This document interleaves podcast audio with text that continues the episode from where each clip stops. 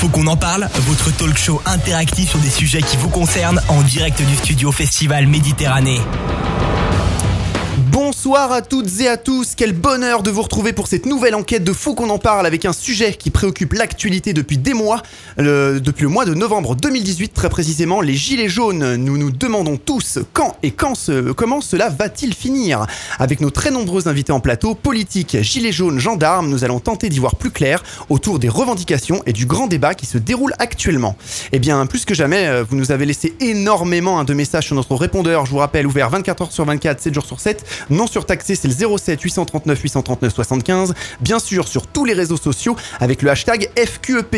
Et pour m'accompagner pour la co-animation de cette émission, je suis avec Thierry. Bonsoir Thierry. Bonsoir Luc, bonsoir à nos auditeurs et bonsoir à nos invités.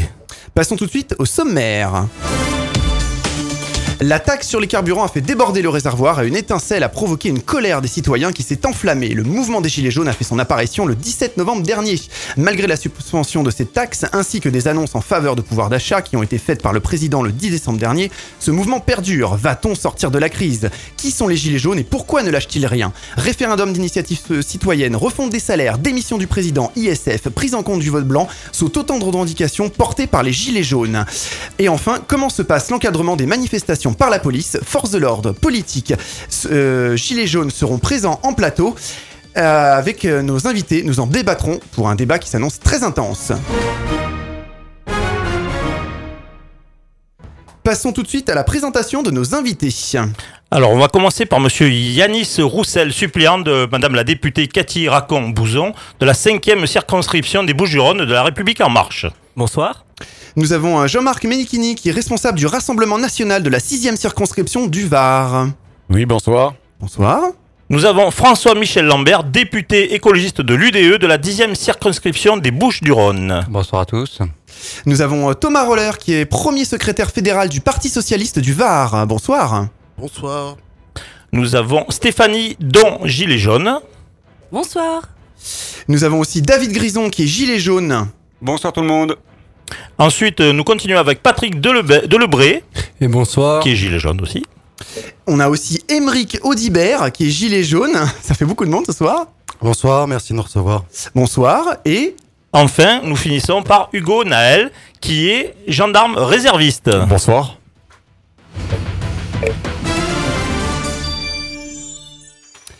Nous allons attaquer une partie euh, chiffres dans un premier temps. Alors Luc, donne-nous quelques chiffres autour des manifestations, s'il te plaît. Oui, alors selon le gouvernement, à l'acte 1, le 17 novembre 2018, on avait plus de 280 000 gilets jaunes euh, qui manifestaient en France, 166 000 le 24 novembre, puis 136 000 le 1er décembre. Arrivé à l'acte 14, euh, à la mi-février, il n'était plus que 41 500 un petit peu partout en France. Que ce soit les chiffres du gouvernement ou ceux des manifestants, ils sont de toute façon en baisse constante au fil des dernières journées d'action. Un noyau dur quand même qui ne lâche rien reste et est donc tout de même présent. As-tu quelques chiffres sur les violences et interpellations? À la mi-février, on avait dépassé euh, les 8000 interpellations. hein. Cependant, il est à noter euh, que la plupart des 4500 ont été faites le premier mois suite aux manifestations très violentes hein, que nous avons pu voir avec le saccage de l'Arc de Triomphe. Comme vous vous rappelez sûrement toutes et tous, il y a eu énormément de débordements lors des premières manifestations, ce qui a engendré beaucoup d'interpellations. Oui, c'était la fameuse fois où en fait euh, euh, tous les militants et tous ceux qui étaient venus sur place n'avaient pas de moyen de quitter la place.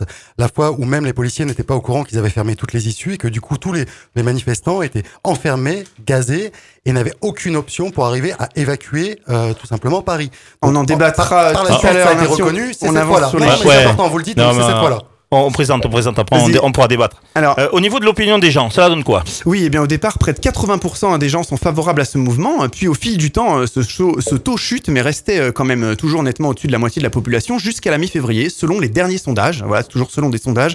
On en parlera tout à l'heure. Cela euh, a basculé. Il est donc à, il est donc à noter maintenant qu'à la mi-février, euh, nous avons l'air d'atteindre le point de bascule de l'opinion. Certains sondages disent 52 et 56% qui veulent maintenant l'arrêt du mouvement. As-tu quelques raisons de ce changement dans l'opinion? Oui, clairement, les Français ne se reconnaissent visiblement plus dans la mobilisation. Euh, un certain nombre de commerçants en ont marre, ils ont perdu énormément de chiffre d'affaires. Avec ces manifestations le samedi, certains ont été licenciés, d'autres ont mis la clé sous la porte. Les Gilets jaunes euh, revêtent aussi malheureusement une mauvaise image euh, avec toutes les violences que nous avons vues. Et le grand débat aussi va permettre peut-être de rééquilibrer un petit peu tout ça et de reconquérir l'électorat. Ah, Alors justement, le président de la République a lancé un grand débat jusqu'au 15 mars. As-tu quelques chiffres à ce propos? Oui, alors 90% des Français en ont entendu parler, par exemple, et puis euh, parmi euh, les mesures suivantes euh, que vous souhaiteriez que ce référendum porte en priorité, puisqu'il va y avoir peut-être un référendum, les mesures sur le pouvoir d'achat en- arrivent en numéro 1, 71% euh, des Français, et les mesures fiscales.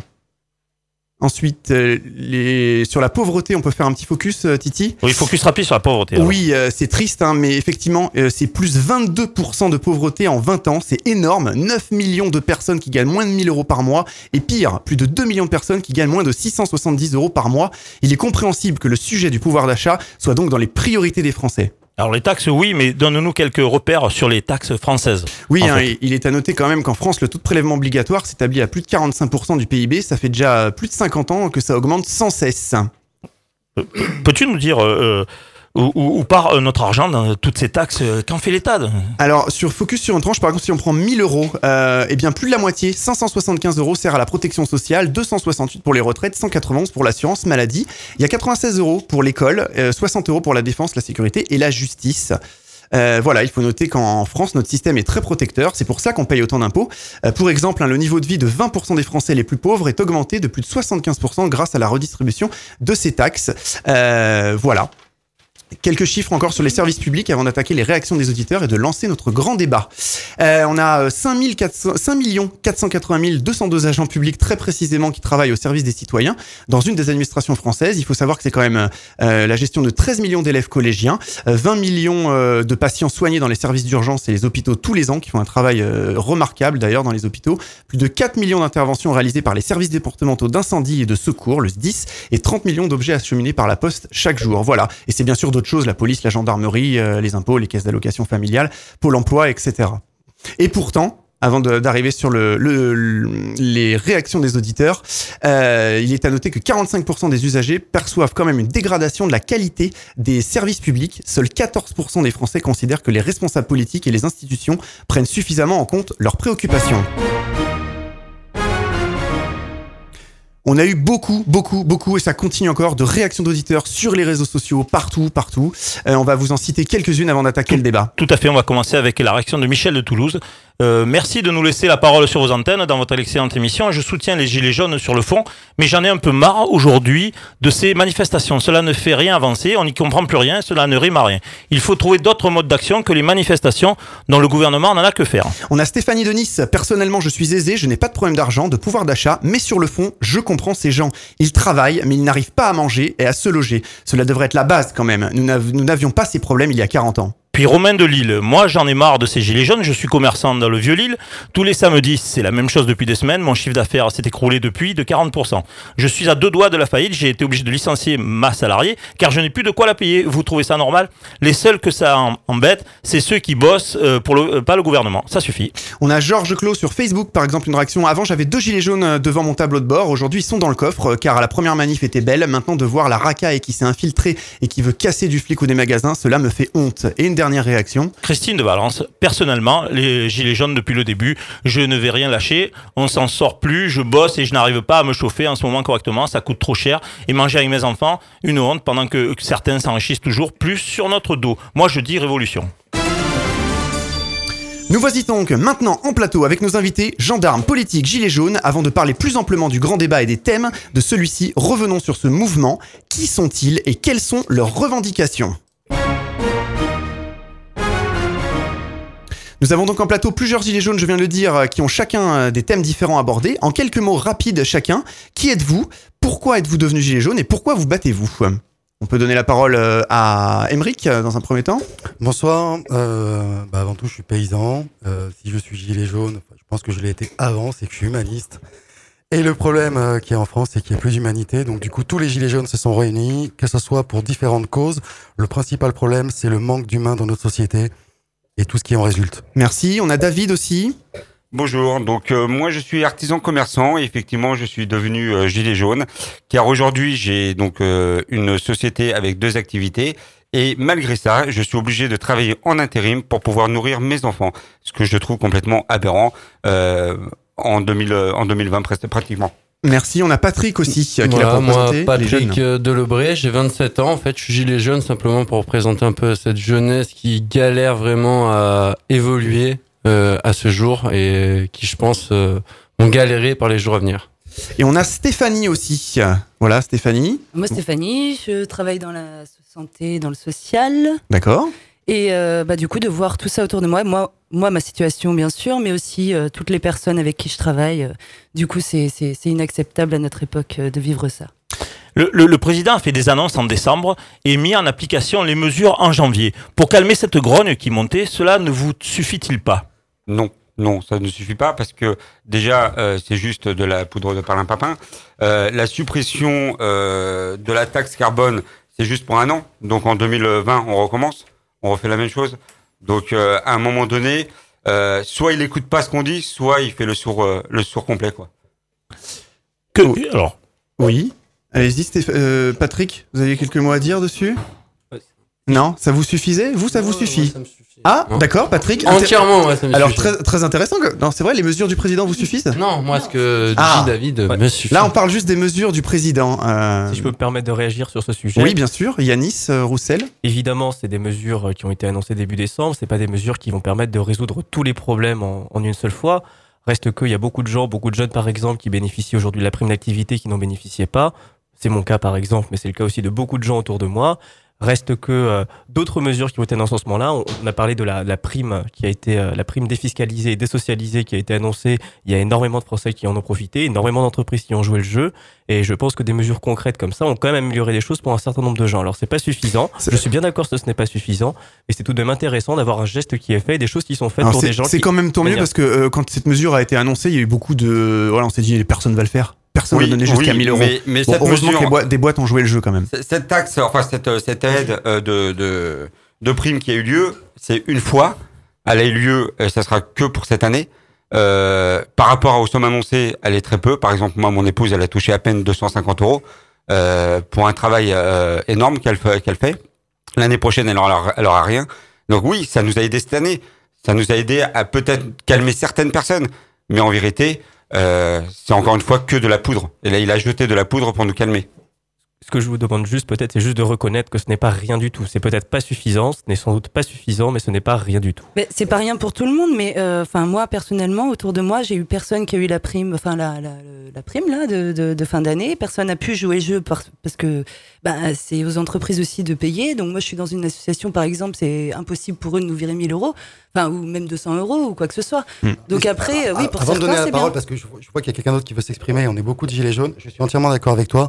Et euh, dans ce que tu dis, enfin dans ce que vous dites, excusez-moi, mais euh, l'énoncé est très clair. Ils ont joué le jeu. Mais est-ce que vous croyez vraiment que c'est le temps de jouer? Est-ce que vraiment vous pensez que c'est le temps de jouer un jeu? Il n'y avait pas d'autres initiatives Je vous laisse parler. Le CICE, on l'annule, c'est 111 euros par actif. Ça vous paraît ridicule Ça veut dire que tous les actifs, ils auraient eu 100 euros, 111 euros qui tombaient direct. Déjà, ça aurait permis de désamorcer. Je vous laisse parler. Euh, monsieur le... Alors l'idée, c'est de, on peut, on peut poser des idées, etc. Oui, François-Michel Lambert, vous êtes donc député euh, de l'UDE. Oui, merci. Euh, euh, il est clair qu'à un moment donné, il faudra se poser la question. Dans un pays où on trouve en trois jours euh, 10 milliards, on convoque le Parlement euh, qui en sept jours euh, débloque 10 milliards, euh, il y a un problème. Je suis très heureux pour les 10 milliards di- redistribués, surtout à ceux qui en ont besoin. Euh, N'oublions pas que la prime, euh, elle est versée, comme vous l'avez dit, jeune euh, madame, euh, par euh, ceux qui peuvent la verser. Une association ne peut pas. Les services publics, est-ce qu'ils ont reversé?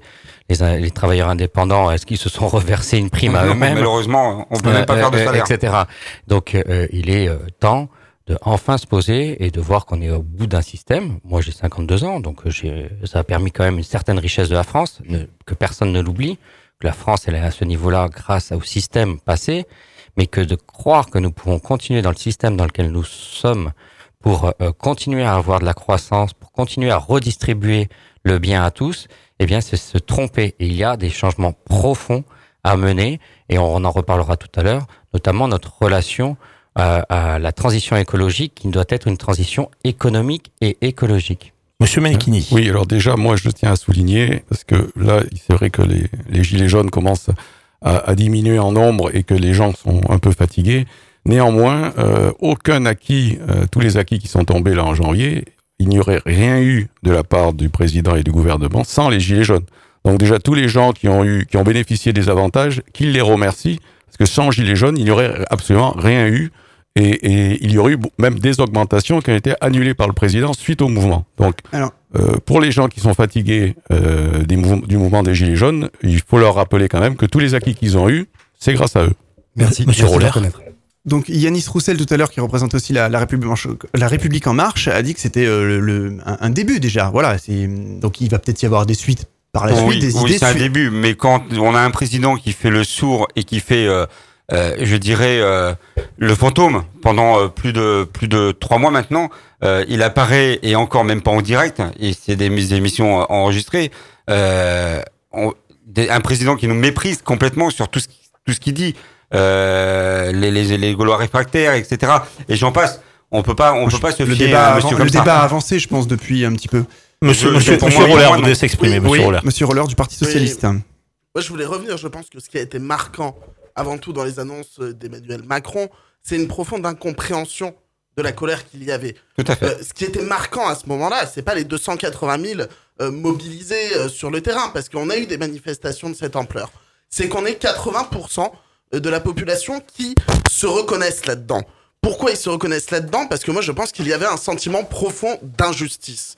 Et d'injustice sociale et d'injustice fiscale. Tout et c'est pas une prime, c'est- pas la prime de Noël. La prime de Noël, qu'est-ce que c'est? C'est de la charité.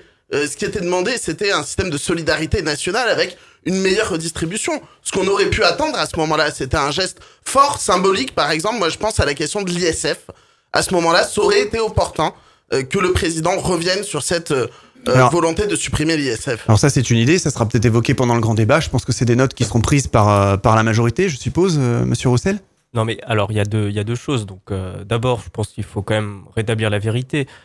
Il y a eu plusieurs débats qui ont eu lieu dans tout le territoire, plusieurs moments où le président de la République s'est montré présent et s'est rapproché et en direct à échanger avec des Français, à échanger avec des maires de ruralité, des, maires, des, des jeunes venus de la, de la banlieue parisienne.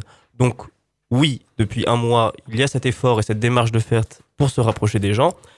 Également, bon, sur le, je ne vais pas réagir sur la question de la J'avais cru comprendre que c'était une campagne électorale euh, qui avait commencé. Oui, bah c'est quasiment, c'est ce qu'on nous reproche. Mais bon, on attend, on a- c'est on tout le attend. monde, c'est exactement ce que tout le monde pense aussi. Quand vous regardez les thèmes sur, sur le grand débat qui sont déjà imposés, donc pour moi c'est pas un débat puisqu'il y a des thèmes imposés, on n'a pas le droit de parler de ce qu'on veut. On parlera des, des thèmes. savoir. Oui. Allez-y, Monsieur Roussel. Il y, a- il y a quatre sujets du grand débat. Moi, j'ai participé à plusieurs débats avec des personnes venues de divers horizons politiques, venues également euh, en tant que gilets jaunes participer à ces débats. Et, la- et tous les sujets qu'ils ont, vou- qui, qui ont de ces que ces personnes ont souhaité mettre sur la table l'ont été mis. Donc après, il y a eu quatre débats, qui, quatre sujets qui permettent un petit peu d'organiser ce débat, mais ce n'est absolument pas une volonté d'étouffer le débat, et c'est absolument pas une volonté de fermer certaines on en On va en parler. On va en parler tout à l'heure. D'ailleurs, j'ai repris un peu la- la- la- les grandes lignes du débat, mais il y a des choses qui vont. Voilà, quand on va parler fiscalité, en gros, on parle argent. Donc, on en parlera tout à l'heure. Moi, je voulais juste savoir euh, quelles sont euh, les suites du mouvement maintenant que vous allez euh, faire, puisque on arrive à l'acte 15, je crois, ou 16, hein, je sais plus. Oui, ouais, façon, Euh, il n'y a, pas vraiment de limite. Au- au- on a eu beaucoup de réactions d'auditeurs qui nous disaient quand même, euh, il faut peut-être changer de forme de, de truc. Les manifs, c'est bien, mais bon, maintenant. euh. Ah ouais, Oui. les manifs, c'est bien. Mais alors déjà, allez faire les manifs, hein, allez vous prendre des gaz, allez vous faire enfermer, comme je disais tout à l'heure, sur Voilà. Paris et pas pouvoir sortir avec vos gosses, vos enfants, parce que vous étiez venus en tant que Français. Vous savez, Français normal, Français qui croient qu'on est en démocratie citoyenne, qu'on arrive, on a une manifestation à faire pacifique, et que si ça se passe mal, eh ben, on va pouvoir rentrer chez nous avec nos enfants sans blesser. On ne pense pas, quand on vient faire une la- manifestation à Paris, on ne pense pas qu'on va pas pouvoir La sortir question et qu'on que- va être enfermé sur place. La question que les gens se posent, c'est surtout, donc effectivement, jusqu'où irez-vous Et du coup, qu'est-ce que vous attendez maintenant encore? Alors déjà, ouais, on attend que c'est bien de faire des manifs, mais mais- dès le début, comme je vous ai dit, c'est qu'on attendait des réponses qui soient réalistes. On a, euh, quelqu'un l'a dit avant, on a un président qui Donc, est complètement déconnecté de la La réalité. Vous attendez Considération, d'autres Ce n'est pas que le Attendez, président qui est déconnecté de la réalité. hein. Apparemment, il y a beaucoup l'ensemble de la classe politique qui l'est. Je tiens à faire une parenthèse parce que j'ai pas pu commenter sur l'ISF, le retrait de l'ISF. On va en parler etc. plus tard. Euh, on en parlera plus tard. Oui, mais oui. C'est euh, c'est juste un truc. euh, Juste une- avant qu'on en parle, j'ai l'ISF, ça concerne que les riches. Mais avant, on parlait du bouclier social de Sarkozy.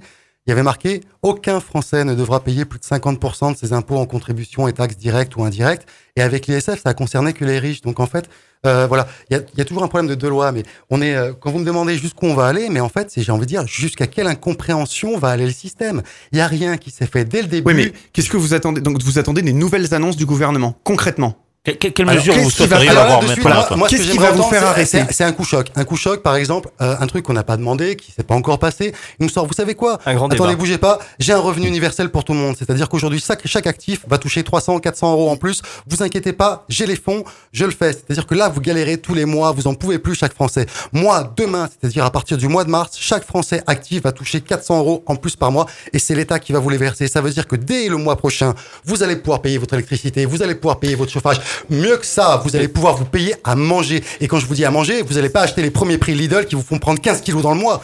Vous allez acheter, excusez-moi pour avoir dit une marque Lidl, Netto, Intermarché, Carrefour. Ouais, c'est bon, on c'est bon. Voilà, vous allez pouvoir faire ça. Voilà le genre de mesures qui, n'importe quel type de mesure, mais honnêtement, c'est au Donc gouvernement. des de les mesures, vous attendez donc des mesures claires, franches, concrètes. Voilà, et c'est ça qui arrêter mais le débat. immédiate, et qu'on arrête de nous dire il n'y a pas les fonds, alors que c'est une aberration. On nous dit il n'y a Thomas- pas les fonds, mais on reconduit le CICE. Thomas Roller, Je- je- J'en Du- profite. hein, bien, bien forcément- devant euh, Thomas, bien je, devant. je- je vais Voilà. forcément Ouais. rebondir là-dessus. Il fallait voter Benoît Hamon en 2017. C'est sur du revenu, universel Alors, alors là, on va avoir, il fallait alors, voter pour- Marine, pour- il fallait moi, voter Emmanuel Macron, il fallait voter. Et elle est Au effectivement. moins, si vous avez Attention, trahi, pas tous vous en même temps. dire, excusez, il vous trahit, mais il s'est fait trahir avant, il n'y a pas de problème. Yanis Roussel de la République je en marche. rebondir. Aujourd'hui, les gilets jaunes, euh, quel que soit euh, le politique en face, je pense que on n'a plus confiance. On n'a plus confiance. Il faut avoir confiance que- aux politiques qui n'a jamais eu le gouvernement, euh, qui n'a jamais été au gouvernement et qui veut euh, faire en sorte que Oui, mais, aujourd'hui, je pense que quoi la par exemple, Attendez pas tous en même temps. Pas tous en Par même temps. exemple, la, la, la, la, première proposition, c'est pourquoi on est descendu dans la rue, c'est le pouvoir d'achat. À quel On moment dit, dans le on thème, à quel moment dans le débat, je, je, je vous ai tous donné une synthèse, trouvez-moi une phrase qui parle du pouvoir d'achat. À quel moment dans le thème, On à va quel laisser moment il y a Roussel- le mot pouvoir d'achat? Yanis Rien. Roussel veut- de la République en marche veut, veut- veut répondre? Je sais pas, On je le thème euh, fiscalité et dépenses publiques. euh, il est Oui. tout à fait possible de parler du pouvoir d'achat. On va en parler, dépenses ouais. fiscali-. Dépenses de crois Non, non, taxes. Je crois qu'on va parler taxes Dans après. fiscalité aussi, là, tout ce qui va être taxe, tout ce qui va être impôt. Et donc les impôts, évidemment, ont un impact sur le pouvoir d'achat des Français. Je voulais Alors- juste revenir sur. euh, après, peut-être qu'il faudra clôturer cette partie sur ce qui s'est passé précédemment et passer un petit peu à l'avenir. Mais euh, je pense qu'il faut bien faire la différence entre deux, gilets, deux, deux types de gilets jaunes qui, euh, qui se sont croisés dans les manifestations. Je pense qu'il y a beaucoup de gens qui ont beaucoup de bonne foi, beaucoup de familles qui étaient là parce qu'elles avaient des, des valeurs qu'elles souhaitaient défendre, défendre, qui sont descendues dans la rue, qui ont manifesté. Et ces personnes-là, en effet, l'État doit tout faire pour leur permettre de manifester pacifiquement. Mais il y a aussi des gens qui ont profité de ces moments-là et qui ont profité de manière extrêmement cynique et de manière extrêmement violente pour essayer de créer du désordre, créer de la violence et créer de la peur. Alors, il y a beaucoup de alors, casseurs, je des suis- gens qui sont dans le pays. Je suis entièrement d'accord avec vous, mais enlevez le gilets mot jaunes- gilet jaune. Ce ne sont pas des gilets Ce jaunes. sont des personnes qui, ont, enfilé un gilet jaune. Voilà, on est bien vous- d'accord. Vous, ne vous reconnaissez pas, bien sûr, et vous avez raison, et je sais très bien que, sincèrement, la majorité, l'immense majorité des, major- des gilets jaunes n'encouragent absolument pas la violence. Reste que ces personnes sont venues. Non seulement on on l'encourage pas, mais on, voir la combattre, Bien évidemment, on est, manifestations, je pense, je pense qu'on est tous d'accord euh, autour de ce plateau là-dessus qu'effectivement, je l'ai dit, euh, voilà, il y, a- des gens aussi qui se rendent compte de ça. Euh, tous les gilets jaunes ne sont pas des casseurs, clairement. J'ai j'ai Non, vu comme vous des gilets non jaunes seulement- protéger des biens publics, non protéger l'immobilier public. J'ai vu comme vous des gilets jaunes protéger des biens publics, Et des protéger et des public, personnes. protéger des personnes, Des protéger à magasins, des vitrines, on a essayé. Protéger Protéger à des certains moments des policiers policiers, aussi. c'est ce que Hein j'allais dire, protéger des forces de l'ordre. Donc On a- à fait, on a il y a des essayé. gilets jaunes qui sont des personnes de grande valeur et qui ont défendu la République en allant manifester. C'est plus Bon, que la majorité. mais- mais pas tout le monde en même temps, Je tiens à dire que les forces de l'ordre sont intervenues comme elles sont intervenues parce que déguisées en gilets jaunes, disons-le. Des personnes ont cherché à créer du désordre et créer de la violence. Oui. Et c'est contre ces personnes-là que toutes les réactions des forces de l'ordre ont été dirigées. Bon, main- maintenant, qu'on a parlé des gilets jaunes euh, euh, d'origine et ceux qui sont venus se greffer, euh, euh, parlons du pouvoir d'achat. Quelles mesures vous sortez, vous souhaiteriez voir mis en œuvre J'ai concrètement entendu, j'ai Ah. entendu les 400 euros tout de suite, c'est ça Ouais. Deux, trois mesures, rapidement, parce qu'on a beaucoup de choses à voir. ouais, bien sûr, on a les 400 euros de suite. Mais alors, euh, je suis désolé, mais c'est vous, hein, vous avez dit, on a vu les gilets jaunes, casseurs, pas casseurs. Bah, on va voir aussi les policiers. Euh, bah, je suis désolé, il y a des policiers qui font bien leur boulot comme l'ensemble, parce Euh, qu'on est des humains. On a Hugo qui est gendarme, des policiers en parler. Non, mais bien sûr, il y a des policiers qui sont des hommes comme tous les autres, hein, qui ont des faiblesses, et du coup, il y a des événements. Donc, effectivement, il y a des greffeurs, il y a des casseurs qui sont greffés sur le mouvement. Et encore une fois, je vais, je vais prendre vraiment l'événement médiatique qu'on a tourné en boucle sur Paris, où on a enfermé l'ensemble des manifestants avec ces quelques casseurs. Et à côté de ça, vous avez des policiers, alors, qui font l'ensemble, dans la plupart, bien leur boulot, hein, puisqu'on est comme ça, et il y a quelques infiltrés ou quelques, quelques mauvais, mais sauf qu'ils sont dans la police, qui sont pas bien. Marginal, Non, quand même. Chez les policiers, policiers, c'est pas quelques infiltrés. Chez les policiers, c'est des humains comme nous, à qui on paye pas leurs heures supplémentaires ou qui sont payés un euro. Et ce qui se passe, c'est que ces mecs-là, on leur demande de venir en permanence, en permanence, et au bout d'un moment, il y a des débordements. Qu'il y ait quelques connards au milieu, excusez-moi de la vulgarité, c'est possible, mais dans l'ensemble, le gouvernement, par la mise, par, par la mise en place de son dispositif, a engendré ces problèmes qu'on a eu. Il a encouragé les violences entre manifestants et entre policiers. Il a même peut pas engendré les manifestants. Si, moi je le dis, il y a pas de problème, vous avez mon nom. Il a, il a fait tout ce qu'il pouvait pour faire en sorte qu'il y ait plus d'incidents. C'est pas possible autrement, ou alors c'est vraiment des manches à couilles, comme on dit chez moi Euh, dans le champ, Hugo, et il faut Alors, les non, remplacer. Non, non, non. Hugo, Hugo, euh, oui, alors on Hugo est quand même, gendarme. ah, donc les, les gendarmes sont quand même là en fait pour créer un, un équilibre, on va dire, entre ceux qui manifestent et ceux qui ne veulent pas manifester. Et euh, au point de faire la différence en fait entre les casseurs et les vrais gilets jaunes, c'est enfin, c'est juste impossible déjà. Donc euh, comment? Oui, Ah voilà. Donc c'est- Eh oui, il, se déguise, il se déguise en gilet jaune. Voilà, donc on, hein. on peut pas faire la Comment, différence. comment, et- ouais, tu- donc vous faites comment sur le terrain C'est concrètement impossible, sauf qu'un gilet jaune, il a pas de pavé à la main, il est pas en train de vous agresser, mais ça, à la limite, je, je, je, je reproche même pas votre fonction. Euh, un gilet jaune, il est pas là avec quelque chose pour venir foutre la merde. Mais ce qui s'est passé à Paris, c'est que vous, gendarmes ou CRS, etc., et d'ailleurs le- le- les rapports l'ont prouvé derrière, vous n'étiez pas au courant, donc je ne vous jette pas la faute à vous. Vous-même, gendarme et CRS, vous n'étiez pas au courant que vous aviez fermé toutes les issues de la capitale et que aucun manifestant ne pouvait sortir. Je veux dire, Bon, on ça, va peut-être c'est pas refaire les- les- ça- les non, je on la va refais pas. J'explique le- juste que je n'ai rien contre les policiers. J'ai des amis policiers. Je viens de me plaindre parce qu'ils n'ont pas leurs heures supplémentaires de la même manière que les infirmiers, ce qui est une aberration anticienne. Donc, je les soutiens. Je dis que lorsqu'on est épuisé, on est plus à même à commettre des bévues, d'un côté comme de l'autre, d'ailleurs, parce que quand ça fait des mois que vous manifestez, que vous manifestez en plus de votre travail, vous en pouvez plus. Donc, je ne jette pas la pierre vraiment aux gendarmeries, à la police, mais au gouvernement. Hugo, un petit mot à dire et après je passe la parole à Patrick qui veut parler des jeunes. Euh, non? Un petit mot à rajouter Hugo? Alors euh, non, j'ai pas spécialement de mots à dire pour l'instant. euh, J'attends de voir sur la suite. Ok. Euh, Patrick, donc nous allons parler de trois catégories de la population euh, qui ont beaucoup de mal à s'en sortir. Et puisqu'on parle du pouvoir d'achat, faisons un focus sur ceux qui démarrent dans la vie et ceux qui ont un faible pouvoir d'achat. Euh, je veux parler des jeunes. Patrick, vous, vous avez des choses à dire au sujet des jeunes et du travail. Pouvez-vous nous en dire plus, vous, sur vos attentes? Mais en fait, c'est pas que le travail, en fait, c'est au niveau des jeunes en général, en fait. Simplement, j'aimerais poser, enfin, j'aimerais alarmer, en fait, notre gouvernement, nos hommes politiciens. Hein. Euh, moi, j'ai 27 ans, j'ai grandi avec des, des personnes de 30 ans, des personnes de 20 ans, et je vois chaque année, euh, même chaque décennie, couler, en fait, euh, pour rentrer, en fait, si vous voulez, rentrer dans la vie active maintenant, à l'heure d'aujourd'hui, pour un jeune, c'est très difficile. Euh, quand nos parents sont ouvriers, excusez-moi, il y a peu de possibilités niveau études. On est beaucoup plus dans les langues S, les langues, voilà, les langues générales. Euh, les gens qui veulent s'en sortir sont obligés de prendre des, des, des, des, des filières techniques, hein, comme nous, ou- enfin pour classe ouvrière. Euh, pour les- ce qui est classe des cadres, euh, c'est beaucoup Alors, plus simple vous d'arriver. Vous attendez, vous attendez des, euh, des mesures autour de, de la formation des jeunes, des déjà, choses comme ça euh, je veux dire, il y a beaucoup plus d'étudiants. moment on voit, on voit, messages, on voit vraiment. Il y a beaucoup plus d'étudiants aujourd'hui à l'heure actuelle. Il n'y a pas assez d'aide pour les étudiants. Hein, je veux dire, euh, les parcours sup maintenant, c'est pas tout le monde qui peut se les payer euh, complètement. Personne. Les grandes écoles, vous parlez des grandes formations. Ah oui, Est-ce que vous attendez les- des aides concrètes de l'État ou, des- ou un bah, déjà, euh, sur, ça, euh, puis, puis même, euh, je veux dire, on fait un bac plus 5. Bac plus 5, et on sort avec rien au final. On sort avec quoi? De l'expérience. Ils demandent toujours de l'expérience, de l'expérience, de l'expérience. Et de la polyvalence, oui, excusez-moi, de la polyvalence. Il faut un an d'expérience. mais ça, Yanis Roussel, le message est passé. je Comment pense. on peut faire alors? Ouais. Excusez-moi. On vous écoute.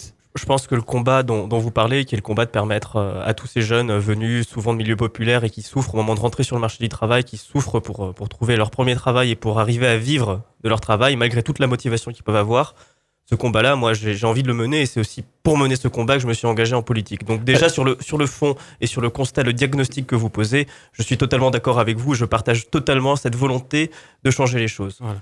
Ensuite, ce n'est pas, ce n'est- pas facile. Malheureusement, ça, ça, ça- pourquoi est-ce qu'un jeune qui vient de, de parents cadres, pourquoi est-ce qu'il va pouvoir faire plus Sciences Po Eh oui. que, que d'autres Mais formations malheureusement, c'est souvent la vérité. C'est- c'est- si c'est la on vérité. sort d'un milieu aisé, on va, on- bizarrement, ces gens-là arrivent à aller dans des grandes écoles, etc. Et de l'autre côté, il y a des jeunes qui essayent de s'en Mais sortir, qui viennent d'un c'est- milieu défavorisé. Malheureusement, il y en a qui réussissent, et heureusement.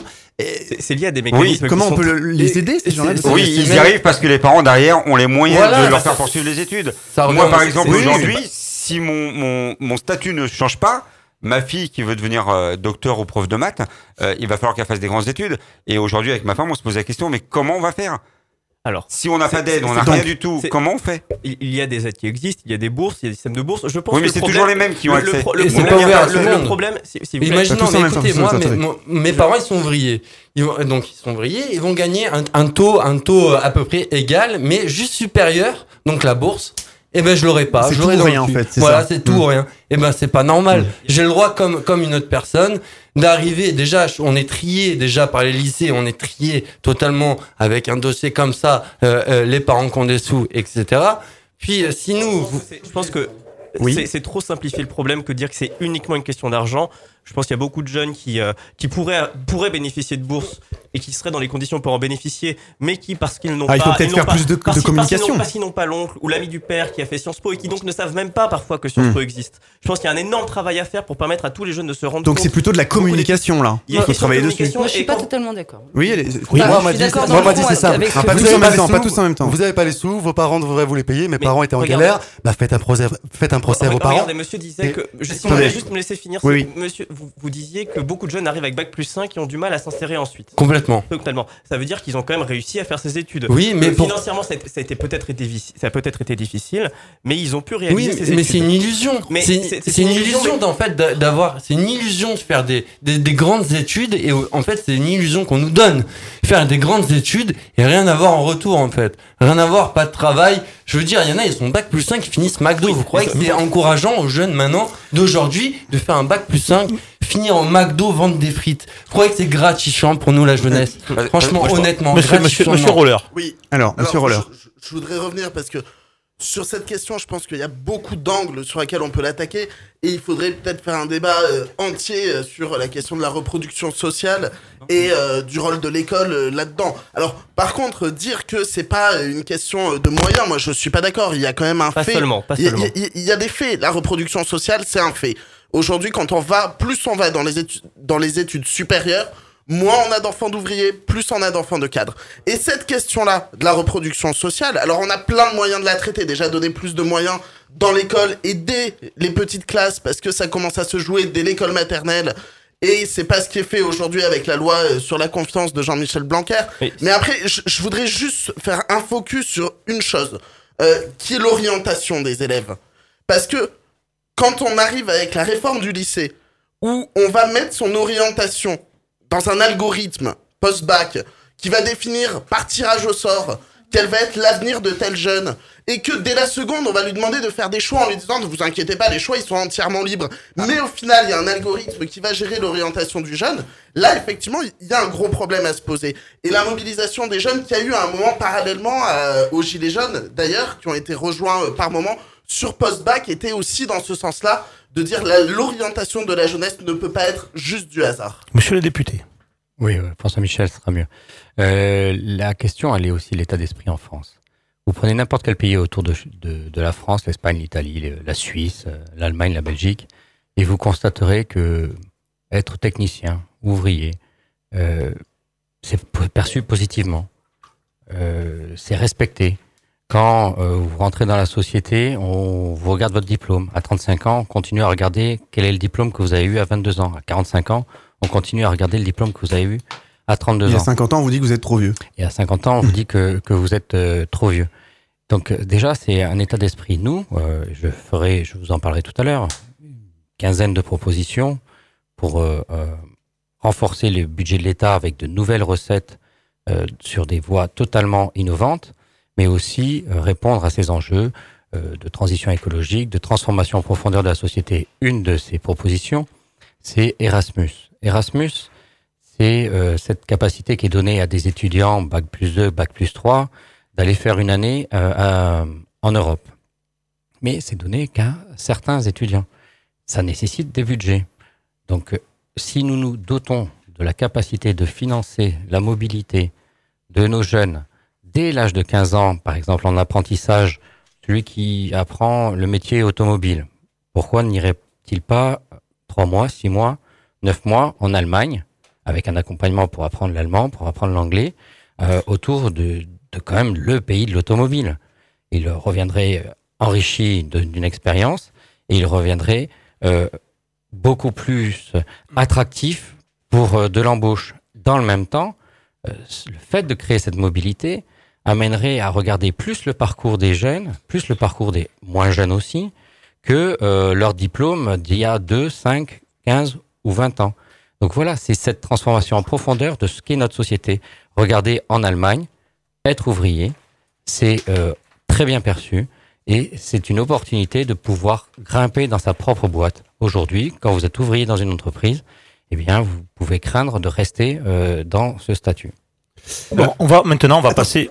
On se J'aurais retrouve. voulu réagir oui, quand même sur oui, un, un- un dernier petit mot. Une Voilà, réaction. J'aurais voulu réagir sur un petit point euh, sur les réformes euh, des lycéens, justement, quand ils ont essayé, euh, parce qu'ils ont été bloqués, euh, ils ont essayé de nous rejoindre. Euh, Est-ce que vous savez aujourd'hui, un élève euh, qui a, euh, en quatrième, il est obligé de choisir sa voie? Par exemple, ma fille, elle est rentrée, elle a un- tout un dossier à remplir pour euh, choisir sa voie. Elle a 14 ans. Moi, à 14 ans, j'avais les rêves plein la tête. Je voulais être euh, aviateur, je voulais être cosmonaute, je voulais euh, être, euh, enfin, tout et n'importe quoi, pompier, policier. Euh, J'ai même voulu être, euh, suite à- au film Bodyguard, euh, être agent de sécurité, rapproché. Aujourd'hui, on leur demande à 14 ans de choisir un métier. Comment est-ce possible? Moi, ce qui Oui. me paraît le plus dommage, c'est qu'il y a peu de passerelles qui existent et nous, on travaille à créer plus de passerelles, quels que soient le- les choix qu'on peut faire quand on a 14 ans, mais même quand on a 20 ans, quand on a 30 ans. Je pense que c'est important de pouvoir garder des rêves. Non, mais- Et moi, j'espère que dans 15 ans, je pourrai trouver des passerelles si jamais je veux changer de métier, je veux faire quelque chose de complètement différent. Voilà, mais le- J'espère que moi, comme vous, comme tous ceux qui sont aussi, pourront trouver cette possibilité pour se réorienter. Je Et peux donc, juste te faire un petit aparté, s'il vous plaît? Oui. C'est juste au niveau là, on parle beaucoup des jeunes qui sont en milieu scolaire euh, normal, voilà, des jeunes euh, qu'on connaît, nous. Mais euh, quand on regarde bien au niveau social aussi, par exemple, après les mecs, après 18 ans, ils sont mis dehors, il n'y a plus aucun suivi des jeunes. Donc ça aussi, il faut en parler, ça c'est pas normal. Parce qu'après, on parle de délinquance, on parle de choses comme ça, mais s'ils sont pas aidés, ils peuvent pas arriver à faire, euh, voilà, à construire quelque chose dans leur vie. le combat de la formation et la formation, Moi, je c'est un combat qu'on peut mener je- ensemble et que j'ai envie qu'on mène ensemble et qu'on mène nationalement, collectivement, tous ensemble. Et en tout cas, c'est pour ça que moi je m'engage. Moi, je vais vous prendre juste l'exemple de 18 à 24 ans. Vraiment, les jeunes, ils sont lâchés. Ils sont lâchés, c'est-à-dire que- qu'une personne euh, qui s'embrouille avec ses parents, qui est mis à la rue, s'il n'a pas de travail, il n'y a pas de logement. Vous êtes d'accord avec moi Ouais, Rien. On les envoie, on les envoie en foyer. Les foyers sont blindés. Sont blindés. Ça veut dire que le jeune, il a 18 ans, il se retrouve sous un pont. C'est ce que j'ai vécu pendant plus d'un an. Vous savez, c'est- ma vie personnelle là. que Je vous raconte. Pendant plus d'un an, j'ai vécu euh, en train de d'avoir des tickets resto pour manger. J'ai j'ai commandé à la mission locale. Mais vous vous trouvez ça normal des jeunes de 18 ans dans la rue comme ça Moi, je trouve pas ça normal. Je trouve qu'il y a vraiment un problème dans ce pays, simplement économique et un budget qui est, mal, répondre. qui est mal géré, mais clairement. On va essayer de répondre à des questions et c'est pour ça Et tout à l'heure qu'on va d'hier, aborder euh, d'hier. le Il grand a- débat. Il a 10 ans de On moins. se retrouve a juste 10 ans dans quelques secondes. Dans quelques secondes. Vous aimez notre émission va parler- Faites un don sur notre site fautquonenparle.fr pour soutenir l'association Sun Media Productions. Pour réécouter toutes nos émissions, on vous donne rendez-vous sur notre site fautquonenparle.fr.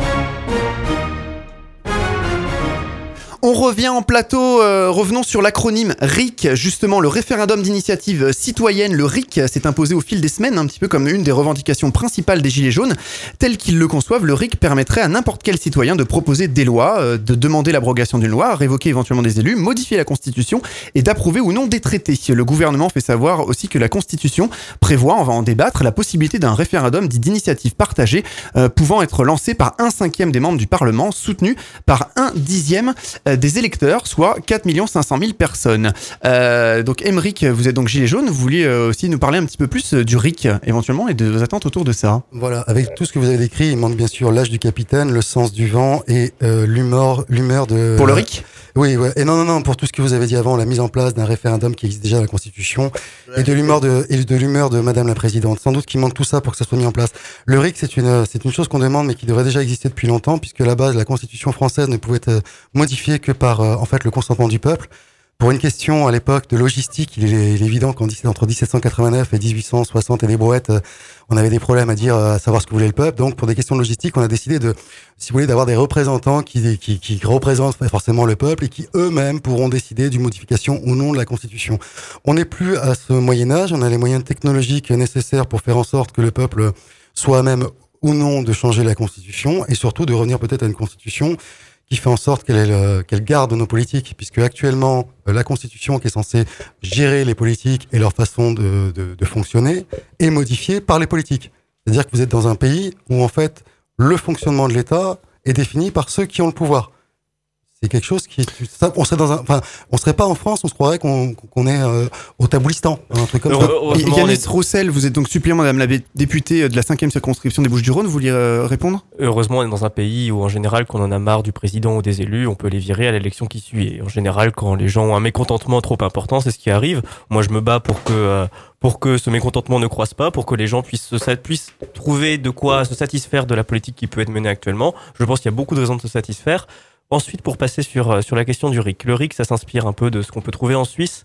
Moi, la Suisse, c'est un pays qui euh, est un, pour moi peut être un modèle démocratique, mais surtout, ce qui est le plus important en Suisse, c'est la manière dont, dont on pense l'action publique. En Suisse, on pense l'action publique quand on grimpe un échelon, quand on passe à l'échelon d'une commune, d'un canton, ou on passe à l'échelon fédéral. C'est parce qu'on se rend compte qu'au niveau inférieur, on n'arrive pas à régler un problème. Et donc, c'est, un, système qui permet de régler toujours le problème le plus près possible du citoyen et de responsabiliser le citoyen, la commune, le canton, dans la, dans la manière de faire de la politique. Je trouve que est très dommageable qu'en France, on ait la vision inverse des choses, bien souvent, où l'État, quand l'État n'arrive pas à faire quelque chose, elle peut parfois déléguer une collectivité territoriale. Et je pense qu'au-delà du RIC, qui est un modèle qui peut être intéressant, qui peut être, euh, pourquoi pas, euh, mis en œuvre si on trouve des solutions pour le faire de manière intelligente, Bon, je sais pas si je suis favorable, je suis pas forcément. Bref, observons le débat et le grand débat de la manière dont, dont on va aboutir sur quelque chose. Vous savez que si, si on parle de RIC, tout simplement, c'est parce que euh, historiquement, vous avez jamais respecté les référendums, tout simplement. Quoi. Enfin, à part de, moi, j'ai 23 ans, donc euh, j'ai. Non, mais vous, excusez-moi, vous représentez, vous êtes là. Euh, bon, certes, vous êtes bénévole et autres. Mon parti a deux ans. Voilà, et demi. vous représentez un parti qui a deux ans et demi, qui a pris le pouvoir sur une, bah, comment dire, sur une escroquerie, hein, puisque tout, enfin, une grande partie de ce qu'il a dit, il l'a pas fait. Je préserverai la retraite des, des, des je préserverai les retraites, il l'a pas fait. Enfin bref, c'est une escroquerie. Toujours est-il, c'est pas de En même temps, c'est un débat qu'on peut avoir chaque élection. Ce n'est absolument pas de oui, fait. que ce soit tel ou tel ou tel président. C'est pas à vous je m'en prends. Vous êtes politique et vous avez cette envie, je pense, de euh, de, de, politique, c'est-à-dire de servir le peuple. Or, quelqu'un a dit il y a pas longtemps, bah, je crois que c'est le jeune, de dire que euh, les politiciens aujourd'hui, oui, parce qu'on est dans une société de politiciens. Même les journalistes se permettent à dire le politicien aux 20 heures. Mais non, on est censé avoir des politiques. Je pense qu'à ma table aujourd'hui, j'ai la chance d'avoir des politiques, je vois leur attitude, y compris vous qui êtes un peu plus jeune. Euh, c'est ça qu'on veut, tout simplement. L'intérêt du peuple. En l'occurrence, c'est pas ce qui a du tout été servi, ni desservi euh, par votre président. C'est ce qu'est Cathy Racon-Bouzon, Alexandra Louis, ou dans d'autres domaines, d'autres députés parlementaires, élus locaux, euh, etc. N'oubliez pas qu'il y a 500 000 élus en France. 500 000 élus en France, dont 400 000 euh, bénévoles. Et euh, très peu qui, euh, comme moi, ont euh, des revenus euh, très corrects.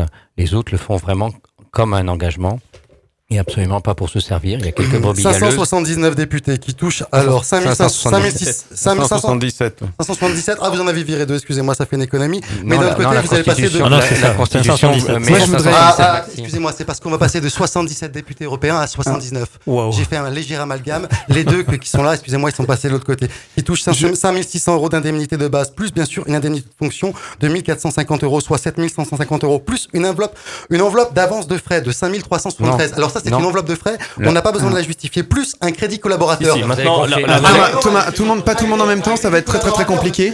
Pas tout, pas tout le monde en même temps dans le dans le plateau. On va. Euh, Thomas. 33 000 euros. Vous avez 600 députés un petit peu moins en France à 33 000 euros. Donc venez pas me dire que l'argent euh, ne sert pas. Si on regarde comme ça, je fais vite un petit calcul.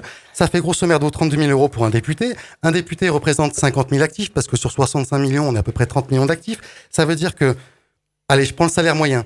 Grosso merdo, 50 000 actifs, on les met à 2200 euros. C'est le salaire moyen. Ça fait que 50 000 actifs, ils gagnent 2200 euros. Un député, il en gagne 32 000. Un député gagne 25% de ce que gagnent 50 000 personnes. Voilà, c'est tout ce que j'ai à démontrer ici. Allez, la, la réponse non, attends, de, de, attends, de je monsieur vais le député. répondre. C'est hallucinant de tout mélanger. 33 000 euros, il y a 4 salariés plus le député dans les 33 000 euros. Donc ne dites pas que j'ai... Non, non. Ne dites pas que j'ai 33 000 euros. Non, non, non, non, chacun non. son tour. Chacun son tour. Franchement, là, c'est, là, c'est Et après, on va essayer d'avancer pour, euh, pour proposer des idées. Vous ne pouvez Thomas. pas dire que. Non, non, il faut, faut Mais vraiment si, les gens. peux- les gens- Pas tout le monde vous dites une temps. contre-vérité en même temps, vous dites que c'est pour un salarié. Je suis désolé, c'est pour 1 à 5 salariés. En l'occurrence, en l'occurrence, Attendez, pas tout le monde en même temps. ce montant-là. En l'occurrence, si monsieur, si monsieur qui dit très calmement, vous ne pouvez pas dire ça comme ça, voyons. S'il vous plaît, il a bien. Soyez, en soyez de courtois. de un Pas tout le monde en à- même temps. De 1 Un à à, la dix- fois, à de fois. 1 à 5 salariés pour effectivement les 10 000 euros pour l'embaucher. Toujours est-il que s'il n'embauche pas ces salariés, il a la liberté de le reverser à son parti politique. On a Voilà, point barre, c'est dans la loi, c'est Thomas, comme ça. Thomas Roller, euh, premier secrétaire du Parti Socialiste du Var. 33 000 euros par député. Pas tout le monde en bah, non, mais je vais quand même défendre Ah bon mes, mes quatre salariés qui euh, sont engagés avec des euh, salaires modestes, parce qu'à 33 000 euros, quand vous enlevez effectivement euh, les frais de fonctionnement, euh, la- les indemnités que j'ai, vous avez raison, il reste pas grand-chose pour mes salariés. Je euh, vous précise que euh, ça fonctionne, c'est-à-dire que je ne les paye pas à rester chez eux. Il y a un local, il y a des déplacements, il y a des tas de, de choses à faire et que nous sommes contrôlés et que nous sommes contrôlés très étroitement. Et donc, euh, moi, je préférerais, et j'en finirai là-dessus, je préférerais sur un seul point. Je suis député réélu. Euh, on a exactement la même somme du premier au 577e député. Je suis le 34e député le plus efficace de la précédente législature et j'ai exactement les mêmes moyens que le 577e, c'est-à-dire le dernier. C'est peut-être de ce côté-là qu'il faudrait rechercher que de, de nous mettre tous dans le même panier. J'étais le 34e député le plus efficace de la précédente législature sur 5 ans. D'abord, voilà. Regardez plutôt de Alors, ce côté-là. un, un mot rapide de Monsieur Roller. Après, on passe rapidement à la police et on attaque la suite. Juste sur, euh, sur cette question du coût euh, de la démocratie représentative, parce que c'est une question qui est importante et qui revient souvent. Moi, je suis entièrement d'accord.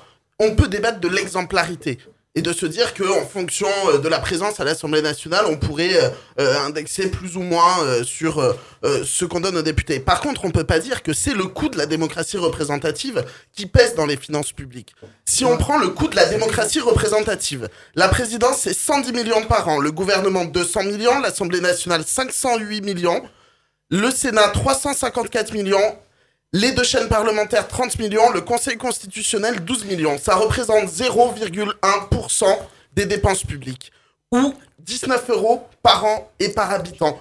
Pour avoir un système de démocratie représentative, ça me paraît pas non plus quelque chose qui soit excessif. Merci, on va euh, juste... Une un- dernière- une dernière intervention. Non, juste une intervention pour dire que euh, dans le programme du Rassemblement national, il était mentionné euh, le euh, référendum d'initiative populaire. Donc à une lettre près, on, est très, on était en accord avec les Gilets jaunes. Maint- Maintenant, on va parler, on va parler de, de- des combats, des manifestations. Euh, Avant d'attaquer le grand débat, oui. Sur, sur le référendum, Oui. parce que nous, on en a un qui existe dans la Constitution. Hein. Vous l'avez pas inventé, le RIP, il existe. Mais c'est le référendum d'initiative partagée. Et le Parti socialiste a mis en place un référendum d'initiative partagée, a lancé en tout cas l'initiative sur la question de l'ISF. Et on n'est pas... euh, on est à 23 ou 24 parlementaires, je l'ai plus en tête, pour atteindre les 180 députés qui devraient débloquer Justement, ou après on aurait juste besoin, et je pense que vu l'ampleur des mouvements qu'il y a eu, ça serait une formalité derrière, d'avoir les 5 millions d'électeurs qui débloqueraient un référendum concret, réel, et ça serait possible dès demain. On n'est pas sur quelque chose qui n'existe pas, on est à 23 parlementaires de l'avoir, et c'est un des combats qu'on mène actuellement. Alors, juste un truc. signé- Merci, juste on va refaire un signé- focus sur la police, On- on, on- va on- essayer on- on- d'avancer on, constructivement. on va, on va avancer, oui. Alors, on, on va parler des, focus. des- des manifestations, des, des- des combats, malheureusement, on peut le dire des fois. Euh, Est-ce qu'on peut avoir la vision de chaque parti sur les manifestations et comment se passe l'encadrement des manifestations? La parole à Hugo. Alors bien sûr, donc malheureusement, je vais euh, aborder le sujet euh, des débordements en fait qu'il y a eu. hein. Et euh, donc par exemple, une situation concrète, c'est euh, les personnes qui vont entre guillemets infiltrer les, gilets jaunes en, portant tout simplement un gilet jaune et en voulant tout casser ou casser du flic comme on dit. Et ce qui est difficile déjà pour nous, c'est de faire donc comme j'ai dit tout à l'heure la différence entre les vrais gilets jaunes et les casseurs. Et euh, il y a aussi un autre élément, c'est tout ce qui va être médiatisé. Par exemple, euh, un moment où il va y avoir un, casseur et un policier ou gendarme qui va intervenir. Et, euh, comment dire? Je vais pas y arriver. Je vais pas y arriver. Euh, on va les les personnes, en fait, les, les autres gilets jaunes vont percevoir la moitié de la scène. Et ce qui va faire que les les pers enfin les euh, j'y arrive pas. hein. J'ai vraiment dur. du mal. Ah ouais, j'ai vraiment du mal. hein. Euh, les personnes vont avoir une mauvaise image euh, du gendarme parce qu'ils vont voir, euh, ils vont le voir en train de casser euh, les gilets jaunes. Entre, enfin, Je te rejoins, Oui. euh, mais en fait la question, euh, elle est simple. Euh, tu l'as bien dit, euh, gilets jaunes infiltrés. Euh, pourquoi c'est toujours des bons gilets jaunes, des vrais gilets jaunes qui sont là pacifiquement, euh, qui se font gazer, qui se font frapper, qui se font alter- interpeller, qui se font crever des yeux? Euh, et par contre, tous les casseurs qui sont là, eux, ils repartent comme ils sont venus. alors bon, ça, on- malheureusement, on sélectionne pas. hein. On prend vraiment sur le fait. hein. Oui, Donc mais enfin, vous voyez bien, vous avez tous des vidéos, vous avez des, euh, des caméras sur, euh, sur vos flashballs. Euh, vous voyez bien une différence quand même entre euh, un casseur pacifique, enfin un casseur pardon euh, réel et un gilet jaune pacifique. Non, Enfin, je- en principe- Justement, on aimerait bien qu'ils aient des caméras euh, sur euh, Ça, l'ensemble. ça Voilà, arrive, c'est ça en cours, hein, c'est en on- cours. On voit, on voit aux informations, on voit toujours des, des gendarmes derrière ou des CRS avec une caméra. Donc ils, ils, ils voient avant et après ils interpellent. Enfin, euh, je vais juste, juste Mais- intervenir mais quand même. Stéphanie, Oui, Stéphanie qui, est là sur Oui. le terrain tous les samedis en tant que street medic pourra plus te répondre que moi. Voilà, alors juste, si un policier ou gendarme intervient sur un gilet jaune, c'est forcément qu'il s'est passé quelque chose. Il va pas intervenir sans raison. Voilà, c'est surtout cet élément-là. Euh, Stéphanie? Oui Monsieur Roussel, donc Yanis, vous voulez, euh, voulez dire un mot d'abord avant qu'on passe à la partie du grand débat Juste parler quelques secondes de la tactique de ces casseurs. La tactique de ces casseurs, c'est de profiter du fait que dans une manifestation, il y a des gens qui euh, sont là, qui sont pacifiques, il y a des gens Mais il y en a toujours dans qui- toutes les manifs. Il y a des gens. Il y en a toujours, s'il vous plaît, juste sur la tactique de ces casseurs. Il y a des gens qui, qui ont bu quelques coups le midi ou alors qui sont un petit peu chauds, qui sont par un mouvement de foule, et ça, c'est des mouvements de foule que n'importe qui, dans lesquels n'importe qui peut se retrouver engagé, vont lancer un, par exemple, je prends l'exemple à Marseille, vont lancer un pavé sur une caméra qui est quelques mètres au-dessus de la scène.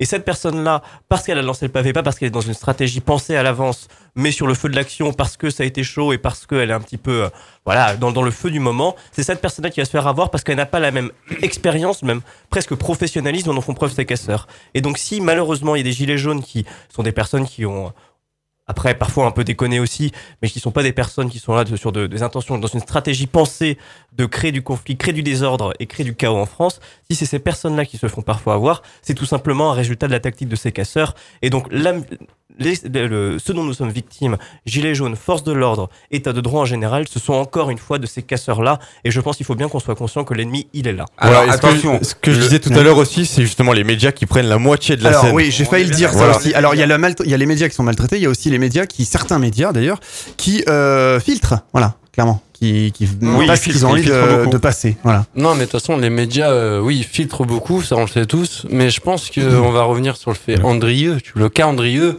euh, les vidéos, comme tu dis, qui tournent sur Internet, on voit vraiment la personne qui est dans l'angle de la rue, qui a rien dans les mains, qui se fait prendre des droites, mais vraiment des droites gratuitement euh, par cette personne. Euh, J'ai vu une personne se faire embarquer parce qu'il est en train de mimer des gestes. Il s'est fait embarquer par euh, 10 policiers parce qu'il est en train de mimer des gestes devant les policiers. Certes, pendant la manifestation, c'est pas des choses à faire parce que c'est des CRS, mais il était pas là pavé à la main. Est-ce que Il était pas là en train de jeter. est-ce- est-ce qu'il y a euh, pas ça, je veux Est-ce dire, est-ce c'est que, c'est- pas- est-ce que le problème des, des, des- de ces manifestations, justement, c'est que les gilets jaunes, malheureusement, n'ont pas d'encadrant là. Que- Quand c'est quand c'est des, des, syndicats qui, qui, qui gèrent, il y a un service d'ordre. Non, Est-ce que vous, votre, Alors, je- malheureusement, votre problème, c'est Alors, votre je pense- votre côté euh, spontané, euh, spontané. En fait, Alors, tout le monde, Jean-Marc, tout le je- pas tout le monde en même temps. Alors concernant euh, les manifestations, là je parle en tant que ancien officier supérieur de gendarmerie, ce que j'étais, et spécialiste du maintien de l'ordre. Je pense que avec ce gouvernement, je vois énormément de euh, personnel euh, des forces de l'ordre qui ne font pas partie d'unités spécialisées et qui ne font pas partie des unités encadrées. Il y a des, gens, des escadrons de gendarmerie mobile et des compagnies républicaines de sécurité qui sont formés au maintien de l'ordre, très bien formés. On est là, on a la meilleure force de maintien de l'ordre d'Europe. Ils sont encadrés et ils savent quel est leur métier. Je trouve que, et c'est pour ça que j'étais intervenu d'ailleurs sur un post de Facebook qui avait euh, fait euh, pas mal de vues d'ailleurs, euh, c'est pour ça que je trouve que euh, je vois depuis quelques mois beaucoup de personnes, donc de, sont les services de police essentiellement, euh, qui ne devraient pas être engagés au maintien de l'ordre parce que c'est pas leur métier au quotidien. Euh, des bacs sont faits, sont, ne sont pas faits pour faire du maintien de l'ordre dans des grands rassemblements. Alors, non seulement on n'est pas, on n'est pas. Je pense qu'on va, on va revenir tout ça euh, dans, dans quelques secondes. On va attaquer la partie du grand débat. On, on va dérouler euh, beaucoup de thèmes. Il nous reste. pas euh, répondu aux questions. Ouais, mais là, on a Juste vraiment beaucoup, finir, beaucoup, beaucoup de je voudrais choses. juste préciser Très un rapidement. point, très rapide. Aucun gilet jaune est contre la police. Il faut bien le préciser. Nous sommes Les pas casseurs contre sont les contre la police, mais pas les voilà, gilets jaunes. nous sommes pas contre les forces de On l'ordre. se retrouve Bien dans quelques on secondes. bien Partagez vos avis, vos expériences et commentez nos émissions sur notre page Facebook Faut qu'on en parle, ainsi que sur notre répondeur non surtaxé au 07 839 839 75. Actualité, information, coulisses, pour tout savoir sur votre émission, on se retrouve sur Twitter, Facebook et Instagram. Faut qu'on en parle. Jusqu'au 14 mars va se tenir le grand débat national où tout citoyen peut s'exprimer et donner son avis hein, sur les thèmes que le gouvernement a choisis. Nous allons en débattre donc euh, tout de suite avec nos invités. Euh, mais avant, nous avons eu, euh, je vous l'ai dit, énormément de réactions. Il y en a beaucoup, beaucoup là qui tournent en ce moment sur tous les réseaux. C'est, ça vous fait réagir énormément. Donc quelques réactions tout de suite d'auditeurs qu'on vous avait sélectionnés. Hélène de Grenoble, euh, matraquage fiscal, toujours et encore des impôts, des taxes pour enrichir, toujours les mêmes, il y en a marre. Céline de Melun en Seine-et-Marne, j'ai dit, euh, j'ai, je dirais euh, la chance de payer beaucoup d'impôts dans mon pays pour que l'école soit offerte à tous, même ceux qui ne payent pas d'impôts. C'est l'égalité pour tous. Bravo la France et c'est loin d'être le cas dans beaucoup de pays. Pierre, de Toulon, parlons de taxes, charges ou salaire. J'ai une question pour les Gilets jaunes. Seriez-vous prêt à renoncer à tout le confort français? Je le rappelle, les soins vitaux gratuits, l'école gratuite, la retraite, euh, toutes nos infrastructures, et j'en passe. Tout cela à payer par les fameuses taxes que vous décriez tant. Donc voulez-vous un système sans tous aussi Seriez-vous prêt à payer tout cela en ayant plus de salaire net sur votre fiche de paie en supprimant toutes ces cotisations? Euh, avant de démarrer cette partie, euh, pouvez-vous nous expliquer un petit peu de- rapidement, dans les grandes lignes, comment s'organise euh, le grand débat, Yanis? Alors, Très rapidement. L'objectif du grand débat, c'est de permettre à chacun, de permettre aux citoyens, de permettre aux élus, de permettre aux collectivités, de permettre aux associations, permettre à tous ceux qui veulent participer au débat public de se retrouver, d'organiser des moments d'échange et de dialogue autour de tous les sujets qui ont été mis sur le devant de la, table, devant de la scène, par pour certains par les Gilets jaunes, mais qui pour d'autres existaient bien avant et qui, sur lesquels on était déjà saisis.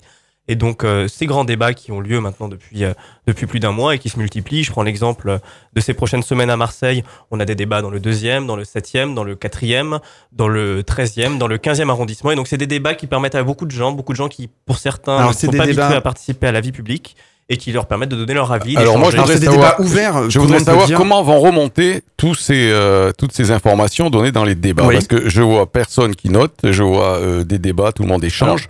mais comment le gouvernement va savoir ce qui se passe dans ces grands débats et comment ça va remonter euh, à leurs oreilles? Là, j'ai pas compris trop le principe. J'ai- J'ai participé à l'animation de débat et j'ai participé en tant qu'animateur et rapporteur à certains débats. Et donc, ce qui a été fait, c'est que chaque prise de parole a été consignée. Les points d'accord ont été consignés, les points de désaccord, d'achoppement ont été aussi consignés. On a dit bah, certaines personnes ne sont pas d'accord sur tel sujet. Et ensuite, il y a une plateforme sur laquelle chacun peut consulter toutes les contributions qui ont été déjà faites et qui permet à chacun de faire remonter les résultats de cette réunion.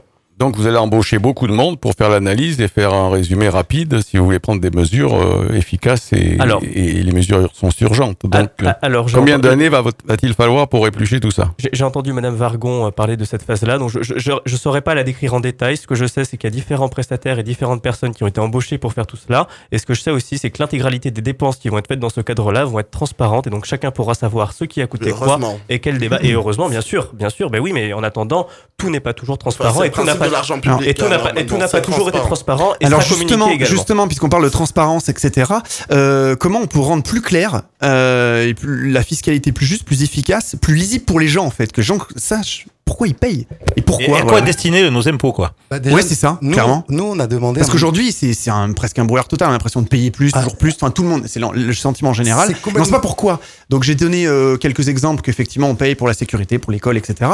Mais est-ce qu'il y a moyen de rendre ça plus clair pour le, le commun des mortels? Sur à quoi, à quoi sert bah, Écoutez, il y a eu un, détail qui a été fait en début d'émission sur 1000 euros. En effet, sur 1000 euros, euh, je fais de tête, mais il y a plus de 300 euros qui servent à financer les retraites en France. Il y a plus de 200 euros qui servent à financer la sécurité sociale. Le plus gros principal sujet, le poste de dépense, c'est l'éducation. Ensuite, si on passe aux dépenses de, aux postes de dépenses de l'État et non pas les postes de dépenses de la sécurité sociale. Ensuite, il y a évidemment l'armée. Et il y a tout un ensemble aussi toutes les politiques publiques qui sont toutes euh, perfectibles et qui sont tous sur lesquels nous travaillons toutes pour que nous puissions les améliorer, mais qui sont également qui coûtent de l'argent. Et donc cet argent-là, Hmm. Cette manière dont il est dépensé peut être consulté et on peut voir que la plupart des gros des postes, en tout cas tous les postes, sont des postes légitimes. Il est normal de dépenser de l'argent pour les retraites, il est normal de dépenser de l'argent pour la santé, il est normal de dépenser de l'argent pour l'éducation Enfin, et dépenser euh, attention parce que si on Oui, mais en fait, j'ai l'impression, on a eu beaucoup de réactions, énormément de réactions sur le réseau. Alors, il y a des gens qui ont, qui, on, on l'a cité, hein, j'ai cité exprès des exemples différents, au contraire, parce qu'on a eu beaucoup de réactions. Euh, Il y en a qui se disent, oui, on paye des impôts parce que l'école, voilà. Il y a beaucoup de gens qui ne le savent pas, ça. Il y a des gens, on paye, on paye, on paye, mais voilà. Oui, Les gens se rendent Alors, pas compte. Je, je Donc, peux, je peux reprendre. Oui, Euh, je vais David. répondre en même temps euh, à, à la dame. euh, euh, L'auditrice, allez- une des voilà, auditrices, parce que, auditrices, avec tout le respect que je lui dois, euh, je pense que euh, renoncer à notre confort, cette dame, c'est soit elle gagne beaucoup d'argent, soit elle sort pas dans la rue et elle reste à écouter les informations. On n'a on jamais, a, on a eu jamais, beaucoup, non, mais on a eu beaucoup de réactions comme ça où les gens se disent, est-ce aucun que les gilet gens. jaune a demandé à ce qu'on ne paye plus d'impôts. On paye des impôts, c'est tout à fait normal. Il faut des écoles, il faut des, auto- des, des hôpitaux, Non, mais- il faut tout ça. Donc c'est normal. On veut par contre des impôts justes, des impôts qu'on puisse vivre, des impôts qu'on puisse sortir une fois par mois, on, On y demande pas venir. grand chose. On emmener nos enfants au McDo, emmener nos enfants au cinéma, mais ça, on peut ne plus le faire. C'est juste ça qu'on On demande. va y venir, on a eu beaucoup de réactions. On a dit les gens qui bossent, euh, ils arrivent pas à s'en sortir. C'est plus. Oui, c'est juste c'est déjà, on Michel pouvait Lambert. les voir, nos impôts. Est-ce qu'on pourrait voir à quoi ça sert? Parce que vous savez, justement. si on vivait dans un monde un tout petit peu meilleur, et si on nous demandait, vous savez, c'est dur là, vous êtes les gilets jaunes, vous crevez la dalle. Vous êtes dehors, vous bossez, vous êtes... Non, mais il y a d'autres pays, Excusez-moi, vous disiez tout à l'heure une pauvreté, je vous prie de m'excuser. Vous disiez tout à l'heure une pauvreté, mais en fait, c'est des travailleurs pauvres. Et ben malgré ça, vous diriez, vous savez quoi? Vous allez vous saigner encore plus au veine, vous allez mettre 100 balles de plus par mois. Mais demain, on vit dans un monde meilleur. Bah, tous ça- ces gens que vous voyez en gilet jaune, ils vous les donneraient ces 100 euros. Seulement, cet argent qu'on vous donne, effectivement, c'est pas un sentiment qu'on a, qu'on ne voit pas. On ne le voit pas. Et vous parlez de transparence. En fait, c'est marrant parce que j'ai envie d'opposer ça à la, à la théorie du complot qu'on nous rabâche à la télévision. Mais si vous voulez qu'on arrête toutes les théories du complot, il est temps de mettre en place la théorie de la transparence. Quelqu'un qui a payé La ses impôts, clarté. Voilà. donnez-lui un reçu fiscal et au centime près ou à l'euro près, dites-lui où est parti les Ah impôts. bah ça c'est une Sauf- idée. Sauf, voilà. sauf peut-être vous avez payé tant. Voilà comment sont répartis vos impôts et ceux avec quand- Je suis heureux que vous proposiez parce que Attendez, c'était une quand dans une mairie, je finis, excusez-moi, parce que c'est vrai que je parle Oui. un peu vite tout à l'heure, mais j'ai tellement, enfin, j'ai l'impression qu'on va arracher le micro à chaque fois. Donc, quand on parle de Il y a beaucoup de choses à dire, quand on parle de parler, manque en de fait. moyens et autres, etc. euh, vous voyez, un truc tout bête, euh, un, un rond-point qui va coûter 2 millions d'euros, on va dire, ah bah oui, ça coûte, non, ça coûte pas 2 millions d'euros. Mais la chose la plus aberrante qu'on a en France et qui touche tous les systèmes, la mairie comme d'autres services publics. Le principe étant que s'ils ne dépensent pas l'intégralité de leur enveloppe, l'année d'après, on ne leur reconduit pas. Ça conduit des militaires à tourner au large et à vider du fuel. Ça conduit des, des, ma- des mairies à acheter 60 stations météo à 16 000 euros. Je Si vous voulez des, factures et des Attendez, actes on va qui se laisser- trouvent contre On Gilets jaunes, laisser on la les- parole. Ah, on va laisser la parole à François Michel. François Michel Lambert, député. On va pas dire qu'il n'y a pas de dérive de, de, de cet ordre, mais je crois qu'il faut re- recentrer les choses. D'abord, euh, il y a un élément qui est euh, très clair. La France est le pays euh, en Europe qui euh, répartit le mieux les richesses. Mais qu'est-ce que ça veut dire? Alors il faut que ce soit plus clair a priori, visiblement. Ouais, les Français ne ouais, comprennent pas. Peut-être voilà. ça va je vais, Oui, par exemple, je paye 1000 je- euros d'impôts ou 500 euros d'impôts, ça je- va je payer vais- ça, ça, ça, ça. Je, je vais, je vais l'expliquer. C'est-à-dire que euh, euh, dans d'autres pays, les inégalités sont beaucoup plus importantes. Mais Non. la différence, je- il faut que j'aille jusqu'au Oui. bout. Vas-y. J'ai pas dit que ça suffisait pas. J'ai pas dit que nous ne devions pas encore travailler. J'ai pas dit que nous ne devions pas encore plus de transparence. J'ai pas dit que nous ne devions pas encore plus de performance sur l'argent public utilisé. Hein, c'est pas ça. Simplement, j'ai dit que euh, si on, ne pose pas le bon diagnostic, on n'apporte pas la bonne réponse. Et le problème en France, c'est que moi j'ai 50 ans, les difficultés, je les ai connues avec mes parents, mes grands-parents, on se posait des questions, mais eux, moi, nous avions tous l'espoir de pouvoir participer, la preuve vivante que je suis, à, euh, à être dans le monde positif, de pouvoir être dans la croissance. Aujourd'hui, on en a parlé tout à l'heure, euh, c'était vous, euh, jeune homme, qui disiez, euh, à 27 ans, moi, je n'ai aucun espoir de sortir de, euh, de l'ornière dans laquelle je suis. Et donc, c'est plutôt ça la difficulté. Hmm. C'est nous devons mieux travailler sur la question de l'impôt, la juste euh, euh, répartition. Moi, je suis pour un, un- la ré- rétablissement de l'ISF écolo. J'ai même déposé une proposition de loi en ce sens que Cathy Racombouzon, euh, la titulaire de, de Yanis, a, a co-signé, comme quoi c'est transversal. Euh, mais ça ne suffira pas si nous ne redonnons pas de l'espoir à ce que, et vous l'avez dit vous-même, euh, mes, euh, mes enfants puissent aller de l'avant. Je crois même que nous, parents, nous sommes prêts à comprendre que le sacrifice que nous faisons, si ça permet la réalité de, de, de, de- d'enfants, si ça permet la réalité pour nos jeunes de sortir de la classe sociale dans laquelle nous sommes et d'aller de l'avant, euh, on, on l'acceptera. On ne l'accepte plus, surtout vous. Moi, ça, moi, ça va en termes de classe sociale. Vous l'acceptez plus parce qu'on a l'impression qu'on est bloqué et qu'il y a des murs, des plafonds de verre entre chaque Mais- classe ah, sociale. Mais c'est surtout. quel rapport avec Excusez-moi, mais quel rapport Là, vous venez de faire un speech, excusez-moi, de politique. Vous avez répondu complètement à côté de la plaque. On est, vous n'avez pas répondu sur les enveloppes, le gaspillage organisé. Il y a des militaires ici. Je connais des gendarmes, vous savez quoi? Ils n'ont pas le droit de tirer avec leur arme parce qu'ils n'ont même pas les munitions pour passer l'examen. Alors qu'à côté de ça, on gaspille l'argent en permanence. Vous me dites qu'on a un problème de ressources. Et pourtant, on est un pays qui gaspille Ouais, de pas la écouter, nourriture. C'est dommage. Si, j'ai Thomas Roller, vous vouliez intervenir, Malheureusement, secrétaire du alors, parti. malheureusement, je n'ai pas tout le monde en même temps. de réponse Attendez, on va essayer d'avancer constructivement dans le débat. Thomas, Je pense que sur ces questions-là, il y a souvent une caricature qui colle à la peau des gilets jaunes. C'est euh, cette question que le gilet jaune serait euh, contre l'impôt et contre toute Alors. forme de prélèvement. Et je j'entends bien Hmm. ce que vous avez dit et je pense que c'est bien qu'il fallait clarifier dès le départ ça. Parce que les prélèvements, l'impôt, ça veut dire service public, ça veut dire redistribution, ça veut dire euh, système d'aide sociale. Oui, on l'a vu, ça veut dire euh, protection sociale, ça veut dire plein de choses. comme vous avez dit. Ce qu'il faut effectivement, plus de clarté, moi je suis entièrement d'accord. Mais il suffit de prendre la loi de finances. À un moment, euh, les dépenses de l'État, elles sont votées chaque année à l'Assemblée nationale. On reprend la loi de finances et on la détaille. Et peut-être qu'effectivement, il y a un travail de pédagogie qui serait à faire dans les circonscriptions pour qu'on le voit un petit peu plus. Mais pour moi, la vraie question, la vraie question, c'est la répartition du prélèvement. Et comment on fait pour faire en sorte qu'il y ait moins de sentiments d'inégalité et d'injustice Tout- tout simplement. dans les prélèvements? Mais, j'ai quelques réponses. Hein. Moi, de toute façon, euh, ça me pose problème quand, euh, par exemple, on se rend compte que le travail, le, le coût du travail, est plus taxé euh, que euh, les capitales financiers. Tout simplement. Quand on a des lois qui permettent que hein, le capital financier soit moins taxé que le travail, là, on a un sentiment d'injustice énorme. Quand on a l'impôt sur la fortune qui est supprimé, on a un sentiment d'injustice énorme. Donc le Alors- problème n'est pas le prélèvement, mais où est-ce qu'on prélève et comment est-ce qu'on Alors prélève par exemple, euh, si on doit baisser là tout de suite l'impôt, le premier impôt qu'on doit baisser. Thomas, par exemple, vous vous baisseriez quoi tout de suite? Moi, je baisse les taxes parce que les taxes Oui, mais taxes, il y en a plein. Le- Lequel? Ultra alors- précis. On va vous demander quel, quel impôt, quelle taxe vous voulez baisser de suite? Mais, mais je sais pas moi, TVA. Moi, je suis pas forcément pour euh, baisser. Je suis pour refaire une refonte fiscale. On, on va pas faire du petit bricolage à dire euh, on baisse telle taxe, on, euh, on réaugmente tel impôt. Ça veut rien dire. On peut pas là autour de la table réinventer le système fiscal. Par contre, on peut dire qu'il faut une refonte complète avec beaucoup plus d'égalité à la base. Mais par, par exemple, sur, sur les impôts de la TVA, par exemple, la TVA. Mhm. Vous voulez que le pouvoir d'achat il augmente Il y a un truc tout simple à faire. Alors peut-être que vous y avez pensé que J'allais venir. hein. Justement, je, je peux, je vais, je vais juste, j'y viens sur la TVA. Sinon, on passe à la. Parce qu'effectivement, focus sur la TVA, l'impôt. Moi, j'allais dire que c'est l'impôt que tout le monde paye. Bah, c'est le plus Euh, injuste alors, déjà. Ne doit-on, alors justement, on peut, on peut en parler. Ne doit-on pas le baisser ou voire la supprimer, par exemple, sur certains produits de première nécessité, Non. afin d'alléger les dépenses vitales pour les Français, et puis en contrepartie, pourquoi pas, c'est des idées, hein, l'augmenter euh, sur euh, Mais- des, mais des, c'est des biens importés, des choses comme ça, tout ce qui est su- superflu. Alors, c'est exactement ça. Alors, la, supprimer- la suppression de la TVA, je, je suis techniquement pas pour, parce que bah, il en faut quand même un minimum.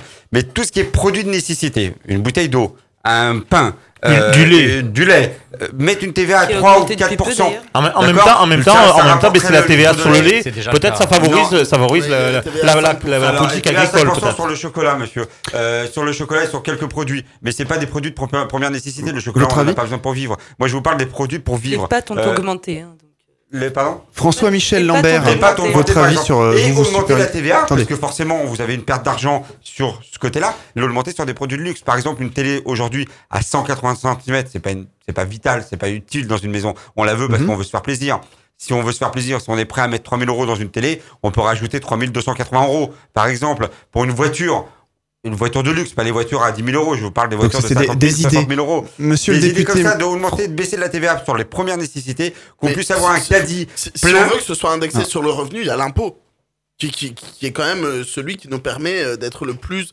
égalitaire euh, d'un point de vue. Alors justement, revenus je vais y venir, je vais venir à l'impôt sur le revenu après. Je voudrais avoir juste encore un avis ou deux. Le- le- François-Michel sur- sur Lambert, la- vo- votre avis sur la taxe que vous, voilà, s'il fallait baisser une taxe dessus. Pour moi, la TVA. Alors pour David, Alors, ok. Moi, je suis encore vous plus, plus clair. hein. Je me bats pour faire baisser la TVA, notamment sur tout ce qui est la réparation, parce que comme vous l'avez dit tout à l'heure, euh, la question, elle n'est pas de jouer, euh, je te fais baisser ici, je te, je t'augmente là. C'est quel est le modèle de société que nous voulons mettre en œuvre.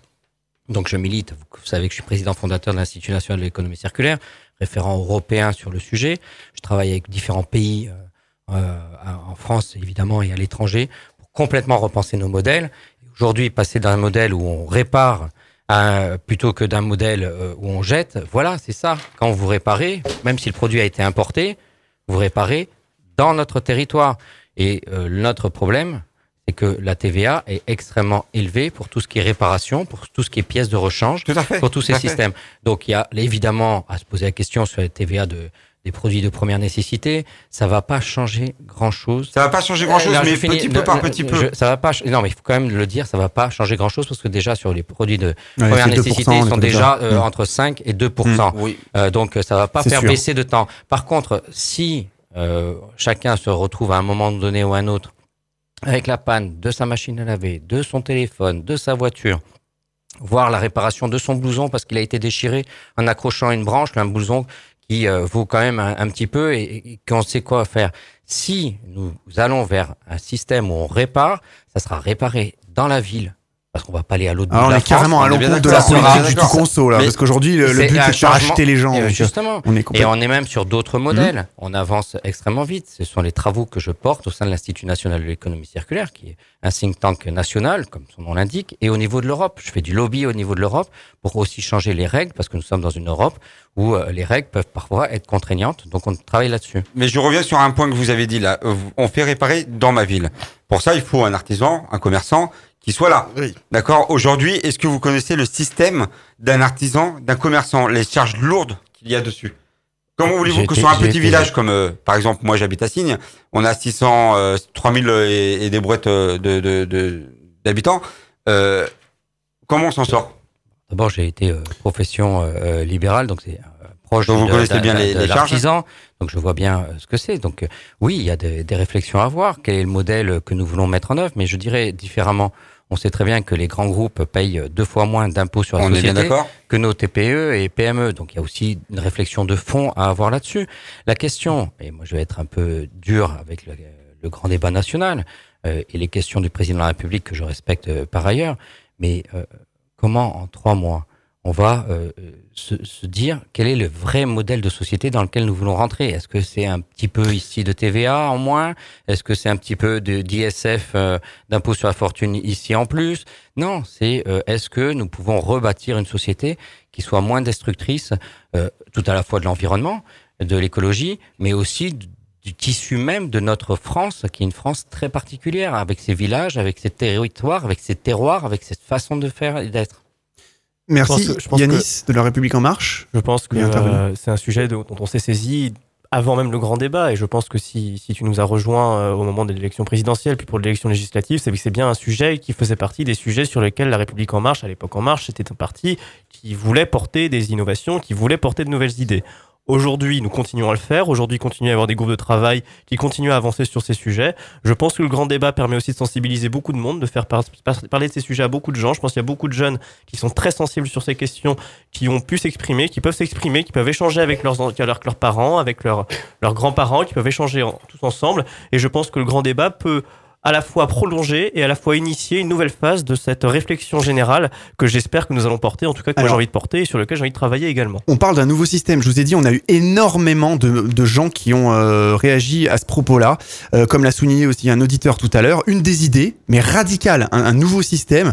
Voilà, ce serait pourquoi pas de baisser les charges, les cotisations pour euh, rendre, par exemple, ce qui est financé aujourd'hui payant. Eh ouais, pourquoi pas Euh, Arriver dans un système, pourquoi pas américain. En effet, chacun aurait plus d'argent, le gérerait comme il l'entend, à savoir, à lui de savoir bien gérer. Il aurait plus de salaire net, on enlève les cotisations. Par exemple, pour donner un exemple radical, on baisse drastiquement le financement de la sécurité sociale, puis on rend par exemple les soins vitaux payants. Euh, c'est des auditeurs, des idées d'auditeurs. Je, vais, je vous, je vous et donne. si on fait ça. ça, Ah, bah, ça fera comme va en aux États-Unis, des débattre. morts tous les jours. Bah, Non, justement. évidemment, c'est un choix Alors, de mais là, oui, mais voilà, mais là, là, on sort complètement de notre devise française qui est en fait égalité quand même. Euh, on serait plutôt dans un système qui clairement américain. hein. Voilà, si euh, euh, si on n'a pas d'argent, on s'en sort pas. Voilà, Voilà, on dehors. c'est tout comme les États-Unis, Qu'est-ce un mort tous les jours. Ah ouais, Qu'est-ce qu'on fait des personnes âgées Alors voilà, bah ouais, bah voilà. Non, je vous rassure, je Oui, vous mais- rassure, on aura tous le droit de porter On enlève Est-ce que, toutes les charges. quelqu'un autour de cette table et veut aller vers Voilà, ce système-là c'est- une question. Je pense pas. En tout cas. Personne à la République en marche, personne à la. République Alors en marche voilà. n'est favorable à Donc ce modèle. personne n'est prêt à voilà, c'est-à-dire que clairement voilà, par exemple on prend le bulletin de paye et on vire toutes les charges, on enlève Non, tout et on dit bah maintenant vous payez l'école, vous payez tout, vous avez le plus de salaire. Excusez-moi, vous avez quand même parlé. Non mais c'est il y a beaucoup d'auditeurs qui ont parlé de ça. donné.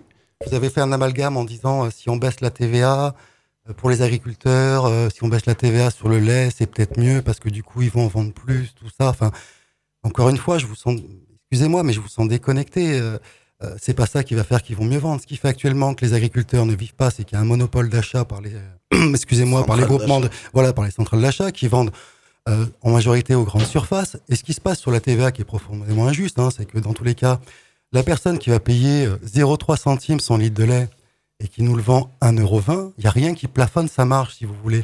C'est-à-dire qu'aujourd'hui, quelqu'un qui achète quelque chose et qui arrive à faire 200, 300, 400, 500, 10 000% de bénéfices, il n'y a rien qui le plafonne. À part des coopératives. En fait, si vous faites 200, 300% de bénéfices, j'ai un artisan à côté de moi sur quelque chose, en général, quand votre activité est correcte, ça vous suffit pour vivre. Mais aujourd'hui, il n'y a plus de ratio. On peut arriver à 3000%. Et non, c'est pas la baisse de la TVA qui feront que les agriculteurs vivent mieux, c'est la, la consommation en direct. C'est d'arrêter de passer par des intermédiaires.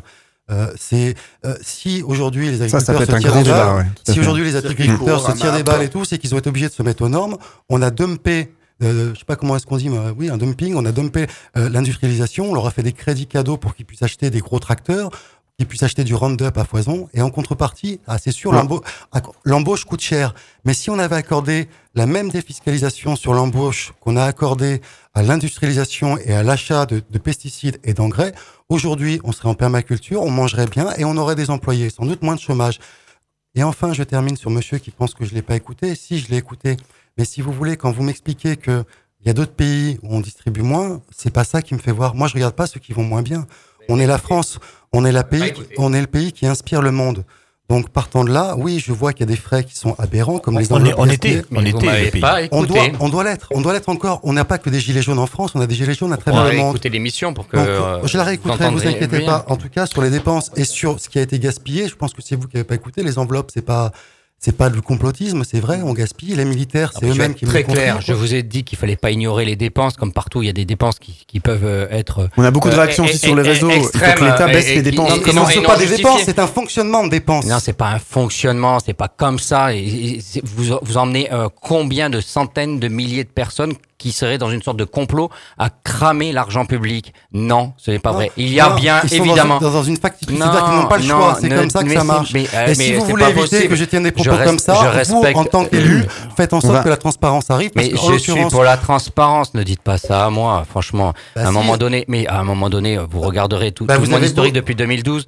Vous je regarderez. vais pas regarder votre Je- historique en particulier. Simplement ce que je vous dis et ne passez pas à côté de la réalité du problème parce que j'invite vraiment les gilets jaunes. passer à côté des réalités, c'est pas compris. moi qui suis politique et J'ai qui a un problème de compris, peuple dans j'ai la rue. compris, oui, j'ai compris euh, euh, que euh, que vous vouliez servir l'intérêt commun et l'intérêt commun est de dire que en vérité on est dans une désespérance d'avenir de, de notre. euh, Mais non, de pas du tout. peuples. Parlez pas à ma Et- place. et- J'explique qu'on gaspille de l'argent. On va essayer d'avancer un petit peu. On se retrouve dans quelques secondes. Partage, interaction, photos, vidéos, toujours plus proche de votre émission. Faut qu'on en parle sur les réseaux sociaux avec le hashtag FQEP.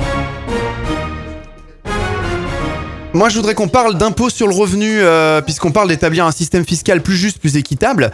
Euh, Aujourd'hui, il y a que 44% des ménages qui payent un impôt sur le revenu. On entend souvent parler, euh, et même d'ailleurs du côté des gilets jaunes, euh, que tout le monde paye un impôt, voilà, même une très petite somme. Qu'en pensez-vous autour de cette table Tout le monde paye un impôt avec la TVA. Déjà, ouais, mais je parle d'impôt sur le revenu là. Mais, mais ça suffit, ça suffit. Ok.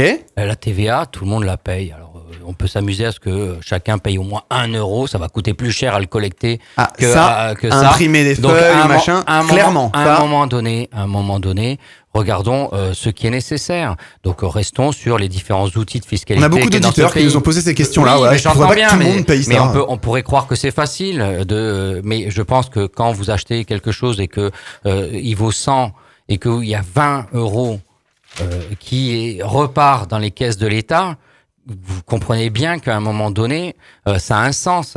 Ça vous remet le lien avec ce que nous disions tout à l'heure, mais ça pose aussi la question de la hauteur des services publics, la hauteur de, de, de, l'engagement national, la hauteur de ce que l'État fait.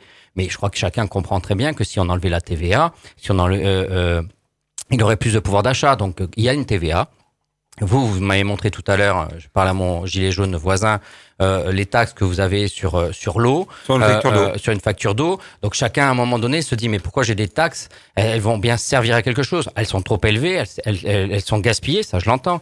Mais c'est pas la peine. 82,40 euros de c'est- c'est pas facture la- d'eau. pas la peine de- finalité, 324 euros. Pas la peine, que- c'est pas la peine, oui, mais il y a aussi, regardez, les, Oui, les oui, eaux la taxe usées. d'assainissement. Et- ouais, Justement, voilà. on va pas tarder à arriver sur la transition écologique.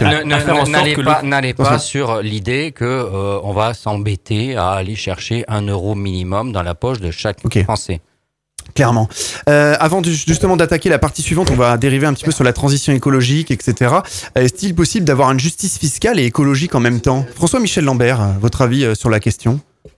C'est pas, est-ce que c'est possible? Puisqu'on parle de taxes et de... Est-ce que c'est possible? C'est c'est l'indispensable, j'en dirai pas plus pour permettre à, à d'autres de s'exprimer. Mais euh, aujourd'hui, euh, on est dans une trajectoire où à la fin, il y aura plus d'impôts, il y aura plus rien, il y aura une explosion du pays, il y aura des guerres euh, par rapport à la question du climat, de l'accès aux ressources.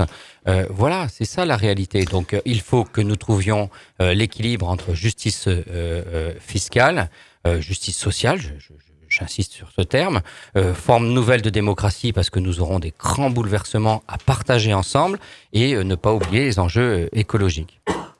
Merci Thomas Roller, vous voulez juste Oui, mettre un petit je- mot dessus et Oui, après on je- attaque la suite. Je m'inscris tout à fait en vrai dans ce qui a été dit. Et je pense qu'il faut surtout pas les opposer. Au contraire, c'est des choses qui vont complètement ensemble. Aujourd'hui, la question du climat, c'est juste une nécessité absolue. On est sur deux urgences vitales. Et il faut faire en sorte que la transition écologique permette encore plus de justice sociale et encore plus de justice fiscale. Parce qu'on a un modèle, là, de toute façon, à réinventer. L'urgence écologique, elle fait que demain, nous allons devoir réinventer un modèle. Alors, quitte à réinventer un modèle, faisons en sorte d'avoir une boussole qui l'axe sur la justice fiscale et sur la justice sociale. Et je pense Justement, on a eu beaucoup, beaucoup de réactions d'auditeurs autour de la transition écologique et beaucoup de questions autour des taxes, de l'écologie, etc. Euh, on a eu euh, Valentin, c'est ça? Thierry? Euh, Valentin de Cannes, oui, effectivement. Transition écologique, oui, mais il ne faut pas que ce soit nous qui payons. Les entreprises qui polluent doivent payer plus. Fabien. Fabien de Toulouse aussi, euh, marre d'être pris pour des vaches à lait pour enrichir les gros. J'ai entendu que les pétroliers ont explosé leurs bénéfices en 2018. C'est inadmissible, toujours au détriment du climat pour faire plaisir aux lobbies et s'en mettre plein les poches. Et, et- et- et enfin, Nicolas de Bessèges dans le Gard, je suis proche de la nature dans les Cévennes gardoises.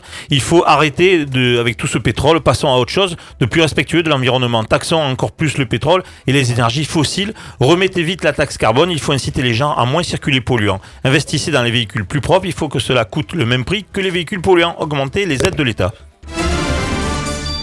Quelques chiffres très rapides euh, avant d'attaquer euh, cette partie du débat. 2018, ça a été l'année la plus chaude jamais enregistrée en France. 9 des 10 dernières années les plus chaudes, même ont eu lieu après 2000. La transition énergétique est un facteur de croissance majeur. Elle est même visiblement créatrice d'emplois. Il est à noter qu'en France, hein, plus de 3 millions des ménages sont en situation de précarité énergétique. C'est dingue, c'est même carrément anormal. Ils y consacrent carrément plus de 8% de leurs revenus. Le pouvoir d'achat, il est vraiment la préoccupation numéro un des Français. L'État a mis en place quelques dispositifs pour aider les Français à changer de véhicule, par exemple. hein. On entend euh, souvent dire que cela ne va pas assez loin, que beaucoup de personnes n'ont pas les moyens d'acheter une voiture neuve à la place de leur très vieux diesel consommateur et polluant. De plus, les gens n'ont pas assez d'argent pour payer le- leur énergie, nous venons de le dire. Même 3 millions de personnes en situation de précarité énergétique, c'est le terme. Alors comment mieux accompagner les Français dans leur vie quotidienne pour se déplacer, se chauffer, et bien sûr dans l'idéal en respectant euh, l'environnement Yanis Alors, je, je pense que euh, déjà sur la question de la précarité énergétique, je tiens à rappeler que le chèque énergie qui a été euh, encore une fois, euh, euh, qui a été encore une fois augmenté cette année, permet de lutter un petit peu contre cette, euh, cette, cette précarité et c'est quelque chose qui est terrible et que pour moi c'est 3 quelque millions de qui- personnes, c'est qui me- anormal. Qui me choque On peut pas se aujourd'hui, qui me choque aujourd'hui que des personnes n'arrivent pas à se chauffer parce que c'est trop cher. Aujourd'hui, c'est quelque chose qui est profondément choquant. Je pense que ça appelle à une deuxième question qui est la question de, du logement. Est-ce que le logement, comment faire pour que le logement, on a beaucoup de passoires thermiques en France? Eh oui, mais en On général, les, gens qui ont du mal à chauffer, c'est des gens qui n'ont pas les moyens d'acheter des bons logements. Qui n'ont pas les De moyens, qui louer sont aussi. locataires. Je pense qu'il y a aussi beaucoup de Mm. propriétaires. Et à Marseille, moi je, je, je suis à Marseille, on a constaté qu'il y avait beaucoup de propriétaires qui louaient des logements dans des états absolument déplorables et des logements dans Euh, lesquels euh, ils alors, ça, révoltant, révoltant. Faudrait peut-être sortir une loi pour punir les, les, les, Ah, c'est- c'est- c'est les propriétaires, c'est pas ce les que- locataires. Les, propriétaires, mais même, des C'est ce que fois, nous les, propriétaires, c'est c'est les collectivités, c'est la mairie des fois. Voilà, euh, Des déjà fois. les premiers. Des Il y, fois. a, il y a des lois je, je voudrais Attendez, juste pas rebondir Oui. sur, un- sur une chose qui, qui, qui pour moi importante, le chèque euh, Emploi, pour, euh, le non, chèque énergie, emploi, chèque le énergie. chèque pour le pour l'aide euh, Énergie. Euh, oui, énergétique. énergétique. euh, qui a le droit à ça? Quels sont les critères? Quels sont les critères? Parce que moi, par exemple, aujourd'hui, euh, ma femme gagne sa vie. Euh, je dis bien femme parce que moi, j'ai pas de salaire. Euh, si on le veut, alors que j'ai l'isolation de ma maison à refaire, bon, on n'y a pas le droit. Alors, le, le chèque énergie, c'est destiné à ces, à ces ménages qui sont les ménages les plus précaires. Alors, bien Qui n'arrivent pas à payer les factures d'électricité ou Quand gaz on parle de Donc, 3 millions de Français, il y a beaucoup de Français qui Oui. ne font pas partie de ces 3 millions et qui sont dans une situation difficile pour lesquels il y a d'autres Donc, la, la, la, la hauteur du précaire, vous le, vous le situez où Non, mais le, chèque, le chèque énergie, c'est pour vous aider à payer votre énergie du quotidien. C'est pas pour vous aider à. euh, à Donc ça isoler. s'adresse- ça aux problème- gens. Le, pro- le problème, le problème, je vais vous expliquer. Le problème, c'est que euh, dans le budget, euh, le gouvernement a, a sucré euh, euh, presque un milliard euh, d'aides à la rénovation thermique, que ce soit les fenêtres, que ce soit euh, tout ceci. Donc il est Ah, urgent, Moi, il est urgent, il est urgent Alors là, de ça fait remettre réagir. de l'argent dans la Ça fait rénovation vraiment thermique, ouais. parce que la rénovation thermique. Mais comment, comment aider ces gens-là? Enfin, les mais, comment aider? Si vous mettez un milliard d'aides, euh, Oui. ça va aider. Et comment ça va aider? Ça va aider euh, euh, tout- pas, pas tout un chacun, parce que ce sera soumis à, à un certain niveau de revenu, mais ça se fera surtout de l'emploi territorial. Parce Mais- que qui viendra? C'est pas des Chinois qui viendront euh, remplacer vos fenêtres. D'ailleurs, c'est plutôt même des sociétés françaises qui fabriquent les fenêtres, qui fabriquent les isolants et qui les posent. Mais le problème, c'est qu'à un moment donné, il faut comprendre, et vous l'avez dit très justement, que euh, la transition, Alors, la transition écologique on a énergétique beaucoup, beaucoup. et- et- et crée la croissance verte et crée derrière des centaines de Alors, milliers ça d'emplois. réagit énormément Il y a sur les réseaux. aucune étude qui le contredit. Toutes les études nationales, internationales de quelque organisme disent pour la France, c'est entre 500 000 et 900 000 emplois si nous rentrons vraiment dans une croissance verte et notamment par la rénovation énergétique. Alors, ça réagit énormément sur ce sujet-là, c'est-à-dire que les gens disent nous on bosse, on a droit à rien et pourtant on n'arrive pas à se chauffer. Euh, voilà, j'ai 140 euros par mois, je me chauffe avec des grille-pains, etc. Donc en gros, les chèques énergie, c'est pour les gens qui ont vraiment, vraiment quasiment zéro revenu, hein, pour vulgariser les choses. Et là, là, les gens se plaignent, ils disent je bosse, j'ai un salaire, je m'en sors pas, Mais pourquoi? J'arrive pas à payer mon énergie. C'est toujours ceux qui travaillent qui payent le plus. Alors, je remets pas la faute à ceux qui travaillent pas parce que des fois ils travaillent pas parce qu'ils n'ont pas le choix, hein, pour X raisons. Euh, oui, mais là, on parle. Là, pour là, ça- les réactions que j'ai en, en live là énormément, c'est vraiment les gens ils disent je bosse, mais Voilà, on je on peux bosse, pas, je peux bon, payer. c'est pour ça que c'est la prime d'activité je qui a été prends- je augmentée. prends- Je prends mon exemple à moi, j'ai une société, j'ai deux activités, je bosse toute la semaine, je bosse le week-end, je suis obligé, mon collègue le sait, je suis obligé de bosser en intérim parce que je ne m'en sors pas. J'ai trop de taxes, j'ai trop de ceci, j'ai trop de cela. Je, je, je peux pas suivre. Et là, vous me dites que les, le chèque énergétique, c'est pour ceux qui, Qui travaillent encore rien. moins. Oui, Alors a comment priori. qui, Alors j'arrête encore- de travailler. qui a encore plus de mal, qui a encore plus de mal à, à se chauffer. Alors, alors Après, demain, je vais à demain, je vais travaillez- je bloque toute ma société, Pour- je ferme tout et je, comme ça, j'ai Donc, à la limite, comment euh, faire pour le travail le, pour- comment faire pour que le travail paye, paye- paye plus? Je pense qu'il y a eu deux mesures importantes qui ont été prises. D'abord, il y a eu la baisse des cotisations qui a permis à, de gagner euh, qui a permis de gagner environ 2% du revenu pour tous les Français qui travaillent. Et ensuite, il y a eu la prime d'activité qui a été augmentée, qui permet à tous les gens qui travaillent, qui travaillent avec des salaires qui sont bas, par exemple des salaires au niveau du SMIC, ça représente plus de Oui, 100 les euros en APL plus ont par baissé mois. par contre. Les APL ont baissé. Voilà. de- de combien Donc en fait, de on combien- gagne de 5 co- euros. De combien Moi, moi, 93 euros, ils ont baissé mes APL. Par mois Oui, par mois, oui. Bah, Est-ce que est-ce que c'est uniquement dû à une mesure du gouvernement ou est-ce que c'est pas dû à un changement de Ah non, non, situation non, j'ai ça pas changé de. Ma situation n'a pas changé, hein, comme ça. Bah, Je, suis, je suis surpris. Après, il faut regarder au détail. Il y en a, il y en a plein, il y en a ça- plein. mais ça-. Vous- ça- je pense pas que les réseaux sociaux sont là C'est- pour. c'est- euh, c'est- en tout, c'est tout qui, qui baisse, c'est tout qui, qui sont enlevés par l'État. Alors à droite, à gauche, mais au final, euh, on s'en sort plus. Voilà, c'est pour ça qu'on est dans la rue. Et je pense qu'aujourd'hui, le gouvernement n'a pas compris le réel problème. Voilà, nous, on s'en sort plus et il n'y a pas que nous. On parlait des jeunes, il y a les personnes âgées aussi. Il y a les Quand on âgées. voit, c'est très, très, Oui. très Bon, difficile. les Il y a retraités, le maladie minimum- derrière. Le minimum vieillesse a été augmenté de 100 euros. Non, mais il n'y a pas que le minimum Non, vieillesse. Il y a les maisons de retraite qui coûtent 3000 Là, euros. là j'ai l'impression, vu Enfin, les là, sujet vu, vu les réactions, vu les Les réactions, familiaux qui restent, c'est- horrible. vu les réactions qu'on a, attendez, vu les réactions qu'il y a sur les réseaux actuellement et tout, c'est pas les gens qui gagnent rien, qui ont toutes ces petites aides, etc., qui se plaignent. Là, c'est vraiment les gens qui bossent, ils, ils Tout à arrivent fait. pas. Donc il y a rien pour eux. C'est clairement les réactions qu'on n'y a là. J'ai rien, j'ai rien, euh, je comprends pas. Moi, je bosse, j'ai droit à rien, etc. Vous en- vous vous rendez compte dans quelle société on vit? On en est à un truc où les, ceux qui travaillent sont en train d'envier ceux qui galèrent encore plus. Et c'est terrible. Vous ne pensez pas qu'on Mais qu'on a- c'est- qu'on arrive à la saturation de taxes? Alors quand on me dit plusieurs fois que on a un État qui redistribue et que vous inquiétez pas, on est parmi ceux qui redistribuent le mieux, encore une fois, ça se voit pas.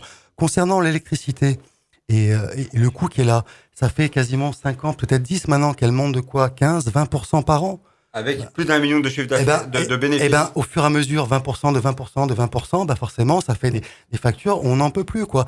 Et elle À côté de augmente, ça- et elle augmente encore si cette c'était- année. Si c'était national, encore, si c'était nationalisé, qu'on se dit, bon, allez, on se fait tabasser pour le courant, mais justement, c'est pour la transition énergétique.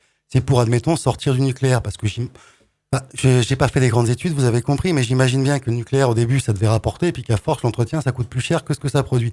Donc, allez, on vous paye encore plus pour changer. Mais là, on voit pas le bout du changement. Je veux dire, on a, euh, je prends pour notre Le région. prix de l'électricité n'est pas Excusez-moi, fixé par l'État. je hein. finis juste là-dessus. Non, non, mais- préciser. non, non, mais- bien sûr, mais pas le tous en même temps, pas tous en même temps. Justement, c'est le problème. Je prends l'exemple de notre région tout bête, quoi. Enfin, tout bête.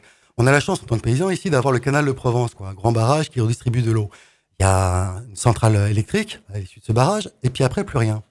C'est-à-dire que nous, agriculteurs, à chaque fois qu'on ouvre une vanne, on lâche de l'eau, il y a de la pression, mais on s'en sert pas. Il y aurait une turbine à chaque endroit. Rien que là. Déjà, vous amènerez de l'autonomie. C'est-à-dire que déjà, tout ce qui est automatique au niveau du champ, Alors- ça serait alimenté par la propre turbine. Maintenant, vous mettez ça chez les particuliers. Des turbines, de façon à ce qu'ils payent, enfin, qu'ils prennent leur douche ou n'importe quoi, ils produiraient une petite quantité de courant, Mhm. peut-être petite, mais ça serait déjà un début gratuit. Et nous, on a le sentiment que tout ce qui fait que euh, des privés, pas l'État, des privés ne vont pas pouvoir manger un bout de commission, ça ne verra pas le jour. Donc, nationalisons, si vous voulez, que ce soit l'EDF, d'autres choses, même des banques, qu'on récupère une banque nationale à nous, avec vos intérêts. Et vous verrez, les Français Yanis, iront vers ça. répondre On un petit peu les, autres, du coup. Oui Y- Yanis, et je sais que Thomas Roller voulait intervenir là-dessus. Et après, je voudrais qu'on parle effectivement, par exemple, de la voiture électrique. C'est un, sacré Oui. débat, ça. Je, je- je commence là-dessus, mais moi, juste rapidement, parce que je vois que. Enfin, ce qui est au cœur de ce débat-là, c'est vraiment cette question du pouvoir d'achat. Euh, on a un État qui a fait un pari économique. Rappelons-nous-en. On en a parlé euh, beaucoup il y a quelques temps. On nous parlait du ruissellement. Non, non, Oh, c'est pas oh, vrai. oh, J'en ai. euh, oh, non, non, on- non, non, non, non, c'est pas, c'est vrai. on parlait on- du ruissellement Pas le en gouvernement, pas le gouvernement, pas la majorité, et pas la République en marche, et pas moi-même. euh, une on, je ne théorie qui a été c'est. largement reprise par les économistes qui sont en tout cas proches de la majorité. Non, non, c'est des économistes qui c'est- en représentent qu'eux-mêmes. Donc attention, le c'est- gouvernement n'a jamais c'est- parlé de théorie du ruissellement, je peux c'est- vous laisser dire ça. Ah bah alors, euh, il n'y avait même pas de ruissellement dans l'idée de euh, donner moins de taxes aux revenus du capital et moins de taxes à ceux qui gagnent le plus pour finalement se dire il y aura du ruissellement et ça va toucher tout le monde. Bon, on voit que cette politique-là, elle mène à rien, elle ne fonctionne pas. Aujourd'hui, il faut qu'on se remette autour de la table sur cette question du pouvoir d'achat. Il faudrait qu'on ait une vraie conférence sociale avec où on met tous les acteurs et les acteurs sociaux qui ont été complètement mis de côté dans tous ces débats, les syndicats, les corps intermédiaires qui doivent être autour de la table pour ces questions du pouvoir d'achat et de redistribution des richesses, parce que c'est ça qui est au cœur de ce débat-là. C'est la France, on produit des richesses, on a des richesses, Alors. il faut qu'on réfléchisse collectivement à comment on veut les redistribuer. Alors juste pour, pour être d'accord avec la transition énergétique et puis euh, tous, toutes les aides qu'on entend du gouvernement sur euh, acheter une voiture électrique. Alors on a eu beaucoup beaucoup d'auditeurs, euh, des gilets jaunes de cœur, hein, euh, mais qui sont pas spécialement dans les manifestations, euh, qui nous ont dit sur notre répondeur euh, qu'ils voulaient bien acheter une voiture électrique, mais qui peuvent pas. Ils veulent être écolos, c'est pas un souci, mais ils peuvent pas. Ils sont contraints de polluer avec leur vieux diesel. Et- ils et ont puis- pas et les puis- moyens. Et, et puis, alors, et puis elles sont ouais. très chères les voitures mais électriques. justement, alors est-ce qu'il faudrait pas augmenter Très cher. Répartir du coup l'argent différemment. C'est des idées qu'on a eues hein, sur notre répondeur et sur les réseaux sociaux avec le hashtag FQEP. Pourquoi pas en augmentant les aides de l'État pour que ces voitures euh, coûtent aussi cher, voire même moins cher que les véhicules diesel et essence à l'achat. Pour que du coup les gens se disent bah on va passer électrique. François-Michel Lambert. qui roule en voiture électrique depuis 6 ans, une Zoé, 130 000 km. Je fais entre 1500 et 2000 euros d'économie euh, par an. puisque- Mais là le débat c'est effectivement d'aider les, Français à arriver bout, de Je vais l'acheter. jusqu'au bout. Oui. Je l'ai payé 14 000 euros euh, une fois les aides déduites. hein. donc, vous voyez, au bout de 6 ans, allez, on va mettre 1500. Donc, ça fait déjà 9 000 euros sur les 14 000 que j'ai euh, récupérés. Mais moi, la différence par rapport à une grande partie des Français, c'est que j'ai pu mettre 14 000 sur la table. C'est ça, tout à Ça, fait. le C'est ce problème. que disent ça, les le gens. Ils disent moi je- j'ai pas l'argent, j'achète même pas question- une bagnole. La, la question, elle est peut-être pas de encore mettre encore plus de moyens. Je vais bénéficier de mémoire de 6 000 euros euh, d'aide de l'État. On va en mettre 8 000, ça sera 12 000. Les gens vont me dire, mais moi je peux pas mettre 12 000. Alors, on va mettre 10 000. Et Les gens ils vont dire, je peux pas mettre 10 Mhm. Alors, 000. ouais, mais au moins donc, les gens qui ont les moyens d'acheter une voiture neuve. Et je Oui. travaille. Et je vous rappelle que j'ai quand même un think tank qui- qui- sur lequel on travaille pour complètement changer la façon dont nous abordons nos modèles de consommation. Déjà, dans un premier temps, c'est trouver un tiers financeur. C'est-à-dire que il y a une structure qui paye et vous euh, euh, la remboursez avec les économies que vous faites. Mhm. Ça, c'est des éléments sur lesquels on peut travailler. Et puis, euh, il y en a d'autres, c'est comment nous faisons pour mieux utiliser les voitures. Alors, c'est plus difficile en, en rural que euh, au niveau euh, des métropoles et en urbain. Et partager la voiture, par- remplir mieux les voitures avec plus de personnes à bord. Le, périph parisien, c'est 1,3 voitures. Dans le périph parisien, il passerait à 1,8 à 1,3 voitures. 1,3 personnes par voiture au périph parisien. Mhm. Il passe à 1,8, ils ont plus de bouchons. Marseille, ça doit être à peu près les mêmes, euh, les mêmes calculs. Donc augmenter le covoiturage, Et- etc. C'est déjà des techniques qui se sont développées euh, ces dernières années. On met en les place des systèmes. plus. Mais franchement, euh, euh, moi, je veux bien qu'on passe de 7 à 10 à 15 000. Euh, on, se, on se heurtera toujours à des gens qui sont pas capables de mettre le premier euro. Alors est-ce que déjà faut- ça engrangerait faut- pas une transition partir- écologique Il faut dans le sens où partir. Non, non, parce que euh, je Bah, les veux- gens qui ont les moyens d'acheter une voiture diesel, ils pourraient dire oh, bah, je vais peut-être prendre une électrique pas- je finalement. veux- pas faire en sorte qu'il y a ceux qui peuvent. Et ce sont les aisés, et les autres qui regardent les gens aisés euh, et qui eux restent dans la merde. Mhm. Permettez-moi. Donc Oui, il faut qu'on réinvente complètement la façon dont nous pouvons donner à chacun la possibilité d'accéder à des moyens de locomotion qui soient propres et peu coûteux. Alors justement, c'est en ça, excusez-moi, que j'aimerais savoir. Euh, vous voulez qu'on roule électrique pourquoi? Pour euh, baisser la facture de diesel ou parce que c'est un véhicule propre? Je- Mais Parce que Ce qui est la- très bien, c'est les deux.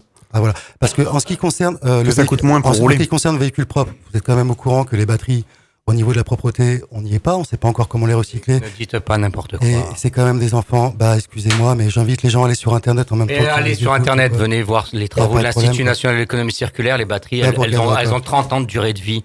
Non, mais voilà. ça n'empêche pas que les métaux rares qu'il faut pour les fabriquer la plupart des choses, c'est des enfants de 5 ou 6 ans qui vont les chercher, et que si vous voulez baisser les coûts, vous taperez là-dessus. On n'est plus dans, vous dites vous-même, on est dans une ère de mondialisation. On ne peut pas agir ici en France sans intervenir, j'ai envie de vous dire, sur le Guatemala ou sur je ne sais pas quel pays pauvre. Aujourd'hui, tout ce qu'on achète vient quasiment chose. de l'étranger, En enfin, ce qui- clairement. En donc, ce qui euh, concerne le diesel, les anciens moteurs diesel, effectivement, qui étaient soi-disant super polluants, euh, dans les pays, vous savez, on appelle ça France au revoir, donc ça part en Afrique, on dit ouais, c'est un carnage. Bah, Là-bas, ils les font rouler à l'huile de friture. Alors, nous, on rase des forêts, euh, on rase des forêts entières pour créer l'huile de palme et faire une espèce de diesel propre. Puis dans d'autres pays, ils n'ont pas un rond, ils prennent les vieux moteurs et mettent de l'huile de friture. Euh, Il y en a d'autres, des mairies qui ont utilisé le système Pantone. Alors là, vous direz encore que j'ai une aberration, mais c'est des mairies qui l'utilisent. C'est pas pharaonique, etc. Ça réduit pas la consommation, mais ça Et réduit la pollution. Bref, il y a mais, plein de euh, moyens Oui, alternatifs Stéphanie, actuellement qui, qui permettent de, de vivre dommage- sans faire de frais. Oui, Stéphanie. Non, on parlait aussi tout à l'heure des personnes qui, Oui, Stéphanie. qui font micro. du covoiturage et tout ça, ça se fait beaucoup. Mais après, on se rend pas compte aussi de, de- de- du quotidien de ces personnes-là. Les personnes qui vont travailler en train, par exemple, avec les retards et tout ça, ils peuvent avoir 3, 4 heures de route, quoi, de, de par jour, Et les- co- au quotidien. Et les gens dans les bouchons, c'est la même Bah, chose. c'est pareil. Voilà, Oui, moi j'ai les euh, bouchons. euh, oui, voilà, bien sûr. Bon. Mais c'est pour ça, enfin, La question de la mobilité. On parle de ça, mais choses la question de la mobilité. On va parler de deux métropoles, Nantes et Marseille. Vous savez la différence entre la métropole de Nantes et la métropole de Marseille Probablement pas sur la, mo- la mobilité. Celle de Marseille, c'est celle qui fait que les habitants de la métropole de Marseille subissent le plus de kilomètres et de temps de transport entre leur lieu de vie et leur lieu de travail. Nantes, c'est l'inverse. Et c'est par jour, oui. euh, de mémoire, Nantes, c'est 30, différent, 30, ouais. 30 minutes de gain de vie. Mmh. Euh, à pas être dans les transports, mais le gain de vie, c'est aussi du gain de pouvoir d'achat. Et donc, toute la question est dans notre territoire plus particulièrement, puisque nous sommes en Provence-Alpes-Côte d'Azur, région sud, pour parler de la région de Monsieur Muselier, eh bien, euh, on a tout étalé. Alors que dans d'autres territoires et dans d'autres Alors- pays comme l'Allemagne, ils ont au contraire euh, réussi à ne pas étaler et donc ne pas mettre les gens dans des difficultés sans nom à devoir faire 30, 40, 50 kilomètres aller et retour pour travailler. Moi, j'ai juste une question à, à vous poser. Vous avez une voiture électrique. Hein, euh, donc, à l'heure actuelle, on paye cher le diesel. Donc, dans 10 ans, vous allez payer plus cher l'électricité. Donc, votre Elle, voiture elle électrique, tout le temps. euh. Hmm franchement, honnêtement, elle servira à rien, en fait. Et puis moi, je vous parlais pas des voitures, je vous parlais du train. Oui. Moi, moi, je voulais juste pas. raccord, avec le- la- les, territoires. Je voulais juste être raccord avec les territoires. On parlait d'initiatives des territoires et de, euh, de la transition écologique. Est-ce que les territoires, euh, les contrats de transition euh, écologique peuvent, euh, peuvent remonter des bonnes initiatives Moi, je- à ce propos Oui, Yanis Moi, je suis très content que François Michel ait parlé de Nantes parce que j'ai eu la chance d'y vivre. Euh, c'est vrai hein. que quand on vit à Nantes, il y a une différence qui est marquante. C'est quand on vit à Nantes et qu'on veut aller dans le centre-ville de Nantes, mettons pour un concert, euh, ce que j'ai fait aussi souvent parce qu'avant j'habitais à Vannes, à une heure de Nantes dans l'ouest. On prend la voiture, on arrive à l'entrée de Nantes, on se gare et ensuite on y va et on prend les transports en commun. Donc il y a des initiatives. donc- enfin, voilà, il y a des donc- villes qui donc- sont bien développées pour des ça. Villes- Il y a des villes qui ont su s'organiser, créer des parkings relais. Je sais qu'à Marseille, c'est une question qui pose problème, l'absence de parking relais, qui fait que quand on se déplace en voiture et qu'on veut arriver jusqu'au à l'endroit où on se rend dans le centre de la ville en général, on est obligé de prendre la voiture. Et je trouve euh, intéressant de, de voir que des villes ont su se saisir de ces C'est un questions. peu ce c'est un peu faire. ce qui va se faire à Toulon, hein, puisqu'on on voit de plus en plus Donc- de, de parcs relais. Donc il y a des initiatives. Et qui- euh, qui- par contre, on entend le, le, le, le tramway avec. euh, je, je- je me permets d'intervenir quand même là sur. Enfin, on a quand même l'exemple dans le Var de TPM euh, d'un la territoire. communauté d'agglomération pour nos autres auditeurs Voilà, en France. euh, Oui, la communauté d'agglomération euh, de, de Toulon, on a l'exemple d'un territoire où la mobilité n'a jamais été réfléchie, où tout pèse sur l'individu pour se déplacer. Et là, la question de la voiture, c'est même plus une question parce qu'il n'y a aucun moyen autre pour se Donc- déplacer dans euh, la taille de l'agglomération. On n'a quasiment aucune autre agglomération. S'il y avait des de alternatives, taille effectivement, qui pas de tramway. Les gens On pourraient n'a baisser leur, tramway, ni leur coût de métro, déplacement. ni site propre pour se déplacer. On n'a pas de piste cyclable. Donc la mobilité, il faut la penser d'un point de vue beaucoup plus global que juste la voiture. Moi, j'aimerais euh, revenir. J'aimerais revenir sur un truc important. Euh, vous donnez des aides pour acheter des voitures électriques. Aujourd'hui, moi, si je veux aller demain acheter une voiture électrique à la banque, elle va me dire non, j'ai pas les moyens, j'ai pas de crédit, rien du tout.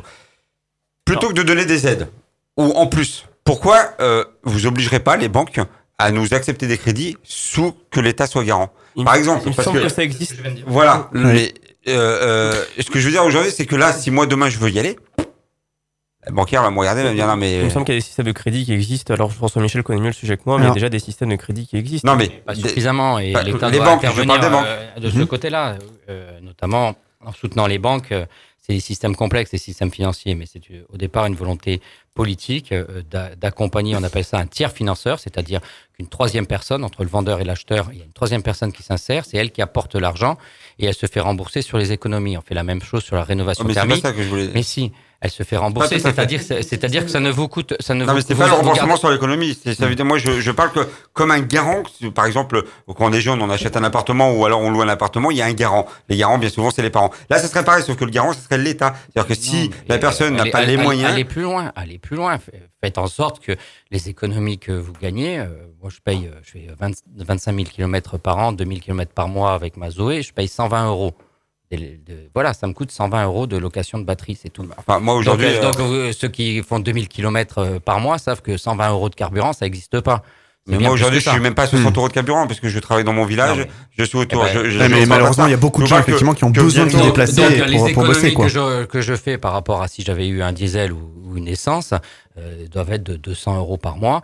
Euh, je fais un calcul rapide. Eh bien, ces économies, elles servent à rembourser un, un prêt de long terme qui m'a été euh, euh, pris en charge dans par votre d'autres. cas, mais dans mon cas, moi, par Mais exemple, pas- j'aurais pas Mais d'économie. pourquoi vous, avez besoin d'une voiture électrique euh, pour Non, faire euh, mais combien par- de kilomètres non, j'ai pas besoin de, de voiture électrique. C'est que bientôt, avec les- toutes les nouvelles règles de, de- des contrôles techniques qui sortent, moi, ma voiture, je sais que les- enfin, dans deux ans, elle ne passera Ça, pas. ça, c'est Bon, autre chose. bah, Ah, donc, j'en je aurais pas les moyens. Non, mais ça, on peut en Euh, mais- discuter. Je voudrais qu'on Voilà. parle après de, démocratie, euh, d'élections, etc. Il nous reste 20 minutes d'émission, on revient dans quelques secondes. Pour réécouter toutes nos émissions, on vous donne rendez-vous sur notre site fautquonenparle.fr. Beaucoup de réactions bien sûr autour aussi du thème de la démocratie, de la citoyenneté, du vote, etc. Vote blanc, etc. On va en parler. Euh, on a eu deux, on vous cite deux réactions. Thierry? Alors, Rachid de, de Bordeaux, euh, enfin, il a fallu des manifestations d'ampleur, un saccage de Marianne dans l'Arc de Triomphe pour que le gouvernement veuille discuter et remettre le débat démocratique au centre. Bon, nous ne plions pas, nous pouvons enfin discuter. Julien de Vendôme, la démocratie, tout est dit dans ce mot. Nous devons pouvoir discuter entre les dirigeants et le peuple. Alors euh, allons-y, participons tous au grand débat. Donc le gouvernement a déposé devant le Parlement euh, un projet de loi comprenant euh, l'interdiction du cumul euh, de plus de trois mandats, par exemple identiques successifs, la réduction euh, d'un tiers des parlementaires et l'introduction surtout d'une dose de proportionnel aussi. Est-ce que c'est une bonne chose? Qu'en pensez-vous? Jean-Marc Mélikini, tiens, on lui a pas donné beaucoup la parole du Rassemblement National ce soir Oui, sur la dose de proportionnel par exemple. Parce que il me semble que c'est des, choses que votre était- parti Oui, souhaite. il est évident que pour. Ça marche? Il Oui, est oui. évident que pour nous, au Rassemblement national, on veut la proportionnelle totale. Je rappelle quand même que euh, Madame Le Pen a fait euh, 11 millions d'électeurs euh, contre Monsieur Macron et qu'elle est et que nous avons 8 députés à, l'Assemblée nationale. Le Parti communiste, je crois pas me tromper, a fait 200 000 électeurs aux, aux législatives, je crois, et il a 22 députés. Donc, euh, euh, même sans être bon en mathématiques, on voit bien que le peuple français n'est pas représenté à l'Assemblée nationale. Les 11 millions de Français ne sont pas représentés à l'Assemblée nationale. Après, on s'étonne que les Français descendent dans la rue, mais s'ils étaient représentés à la proportionnelle à l'Assemblée nationale, ça irait beaucoup mieux. Et il ne faut pas me dire que sous la quatrième République, ça marchait pas, parce que nous ne sommes plus sous la quatrième République. Ah, justement, on a eu beaucoup, beaucoup d'auditeurs qui nous ont dit effectivement que si euh, on entend plusieurs partis politiques, hein, comme vous, le Rassemblement national, euh, que vous représentez ce soir, qui défendent donc la proportionnelle intégrale, euh, mais si ça se met en place, comment concrètement on va pouvoir voter des lois s'il y a jamais, il y aurait jamais eu une majorité, puisqu'en fait il n'y a pas eu une majorité Macron, il n'y a pas une majorité PS, il n'y a pas une majorité des Verts, euh, de, du, du RN, etc. En fait, donc rien ne pourra bouger Mais si, dans ça, ce cas-là. ça obligera a les députés, intégrale. ça re- obligera les À députés se des mettre divers d'accord partis à se mettre d'accord. Mais c'est impossible. Voilà. C'est impossible. Ah, les gens n'arrivent pas à se mettre d'accord. Mais si, les gens se mettront d'accord. Bah, c'est le problème qu'on a aujourd'hui. Les, les- les gens se mettront d'accord, d'accord, c'est ça la démocratie. Mais ça va. Enfin, il y a eu énormément de, de- de réactions autour de ça. Mais ça de va toute pas pouvoir façon, avancer. du temps de, de On n'arrive pas à se mettre il y a d'accord eu autour de quand la même table. deux lois euh, qui sont passées euh, parce que l'État l'a voulu, alors que tout le monde était contre. Donc, euh, proportionnel ou pas. euh, Proportionnelle je- intégrale, je je- parle. Ouais, hein. mais ça changera euh, pas grand-chose. Yanis, Yanis donc du, de la République Oui, en marche. tout- Je pense qu'on part d'une situation, et euh, moi j'ai j'ai fait la campagne présidentielle pour Emmanuel Macron. Euh, après le premier tour, il y a eu la campagne du deuxième tour qui a duré deux semaines, et ce que j'ai trouvé assez terrible, c'est la violence qu'il y avait dans la rue. La plupart des gens n'a- n'acceptaient pas, ou alors que leur candidat est perdu, ou alors n'acceptaient pas le candidat d'en face. Et on a eu le sentiment d'une France qui était un petit peu divisée en quatre à ce moment-là. Alors ce qui était très fort, c'est qu'Emmanuel Macron a su Ensuite, par la qualité déjà de son débat, et puis ensuite face à l'échec qu'on a tous constaté et que personne ne dit de Marine Le Pen lors du débat de l'entre-deux tours, voilà, il y a eu un rassemblement qui s'est fait, et petit à petit on s'est dit, voilà, il y a quelque chose qui peut se faire. Alors, ces vieilles divisions sont revenues et Mm. dans le cadre Enfin, de ces derniers mois, fait. je pense que c'est ce qu'on a, ce qu'on a vécu ces derniers mois. Mais en tout cas, voilà, on a un problème, on a une France qui est divisée. L'heure de, gloire de. M. Macron a duré juste le temps de la traversée euh, du Louvre. hein. Euh, Et- et- ensuite, et- Thomas, du Parti Socialiste. Et je Ouais. rebondis sur euh, le fait Oui. que vous dites que euh, les gens dans la rue s'énervaient. Pourquoi? Parce qu'aujourd'hui, depuis Chirac, on vote contre un président et pas pour un président. Euh, Ça veut dire que euh, tant que le vote blanc ne sera pas pris en compte, On va y venir tant si on a que- le temps. Parce que là, ça... Tant que on n'essaiera pas, moi je suis pour, mais ça c'est pareil, après c'est une question de démocratie, pour obliger les gens à voter, comment on fait pour voter pour un président à l'heure actuelle? On ne peut pas. J'ai déposé une proposition de loi pour vote obligatoire avec reconnaissance du vote blanc. Alors, vote obligatoire, justement, justement. hein. Alors, on quel- quel- gens quel quel est l'intérêt Non mais justement, on parle, de la, on parle de la reconnaissance du vote blanc euh, qui va Quel- souvent. Quel est l'intérêt justement du vote blanc? Non mais alors justement, non mais souvent on parle Si de la le vote reconnaissance du vote blanc avec vote- Si le vote l'obligation. blanc est majoritaire, si le vote blanc est majoritaire, on recommence les élections. Non mais non mais souvent on parle du vote blanc pour que le vote blanc soit pris en compte. Souvent ça va de pair avec le- l'obligation de voter. Qu'est-ce que vous en pensez? Reconnaître le vote blanc, c'est une chose, mais euh, aujourd'hui peut-être qu'il n'y a pas beaucoup de voix de vote blanc parce que les gens se disent je vais pas aller voter blanc de toute façon ça sert à rien. Voilà, si demain, on, fait. si demain on, met, on force les gens à aller voter, c'est- une obligation, Alors, vous n'avez pas le droit. d'a- D'abord, alors, comment, les comment forcer les gens à aller voter? Comment Bah, il y a plein de pays où ça Moi, se je dirais fait, plutôt, mais- plutôt que les forcer, comment les inciter à aller voter? Plutôt les inciter, oui. Voilà. Fait. Il y aura même Bah, pas à les que- forcer si, si le vote est pris en compte. Alors, euh, vous, voilà. pensez, vous, côté, de côté de, enfin, de, vous- de gilets jaunes. Alors peut-être pas, vous représentez pas tous les gilets jaunes. Vous on représentez représente pas, vous-même. voilà. C'est bien de le dire, On- on on le précise, on l'a pas précisé. en notre nom Voilà, tout à fait. Donc euh, vous, vous pensez en plateau que euh, instaurer le, la reconnaissance du vote blanc, ça suffirait à inciter les gens à, euh, à aller Je pense- voter. Je pense qu'il faut se méfier moi- des solutions Oh, oui. miracles. Les solutions miracles, il faut toujours s'en méfier. Oui, je, je- je suis d'accord là-dessus parce que je, je pense que le vote blanc. Alors, je suis entièrement pour le vote blanc et je pense qu'il faut y arriver. Je pense qu'il faut redonner du sens aux élections et les partis politiques, euh, dont celui que je représente, le Parti socialiste, on a, une, on a en partie un tort euh, qui a été euh, la défiance aujourd'hui euh, du politique euh, qu'on peut voir et l'abstention qu'il y a. Il faut qu'on retrouve la confiance dans le politique, dans la parole politique et dans l'acte politique derrière une fois qu'on est élu. Et du moment où on remontrera que l'acte politique, il est effectif après l'élection, eh bien les gens se redéplaceront. Et je, je le vois plus dans ce sens-là, moi, qu'une obligation euh, de vote auquel je ne crois pas. Donc- Par contre, je- juste, moi, je, je voulais revenir. Quand on dit qu'Emmanuel Macron a été fort dans le rassemblement, bon, moi, je je peux pas aller jusque-là parce que euh, face à Marine Le Pen, c'est pas le score qu'a fait Chirac euh, face à son père. Euh, c'est un score qui est euh, beaucoup plus bas. Donc le rassemblement, il était quand même euh, moyen là-dessus. Euh, quand on parle d'une dose de proportionnel, moi je- je- là-dessus je suis entièrement d'accord que tout le monde soit représenté, que tout le monde puisse prendre la parole et que les débats aient lieu au sein de l'Assemblée nationale, ça me paraît essentiel et important. Et euh, d'ailleurs, je. Hmm.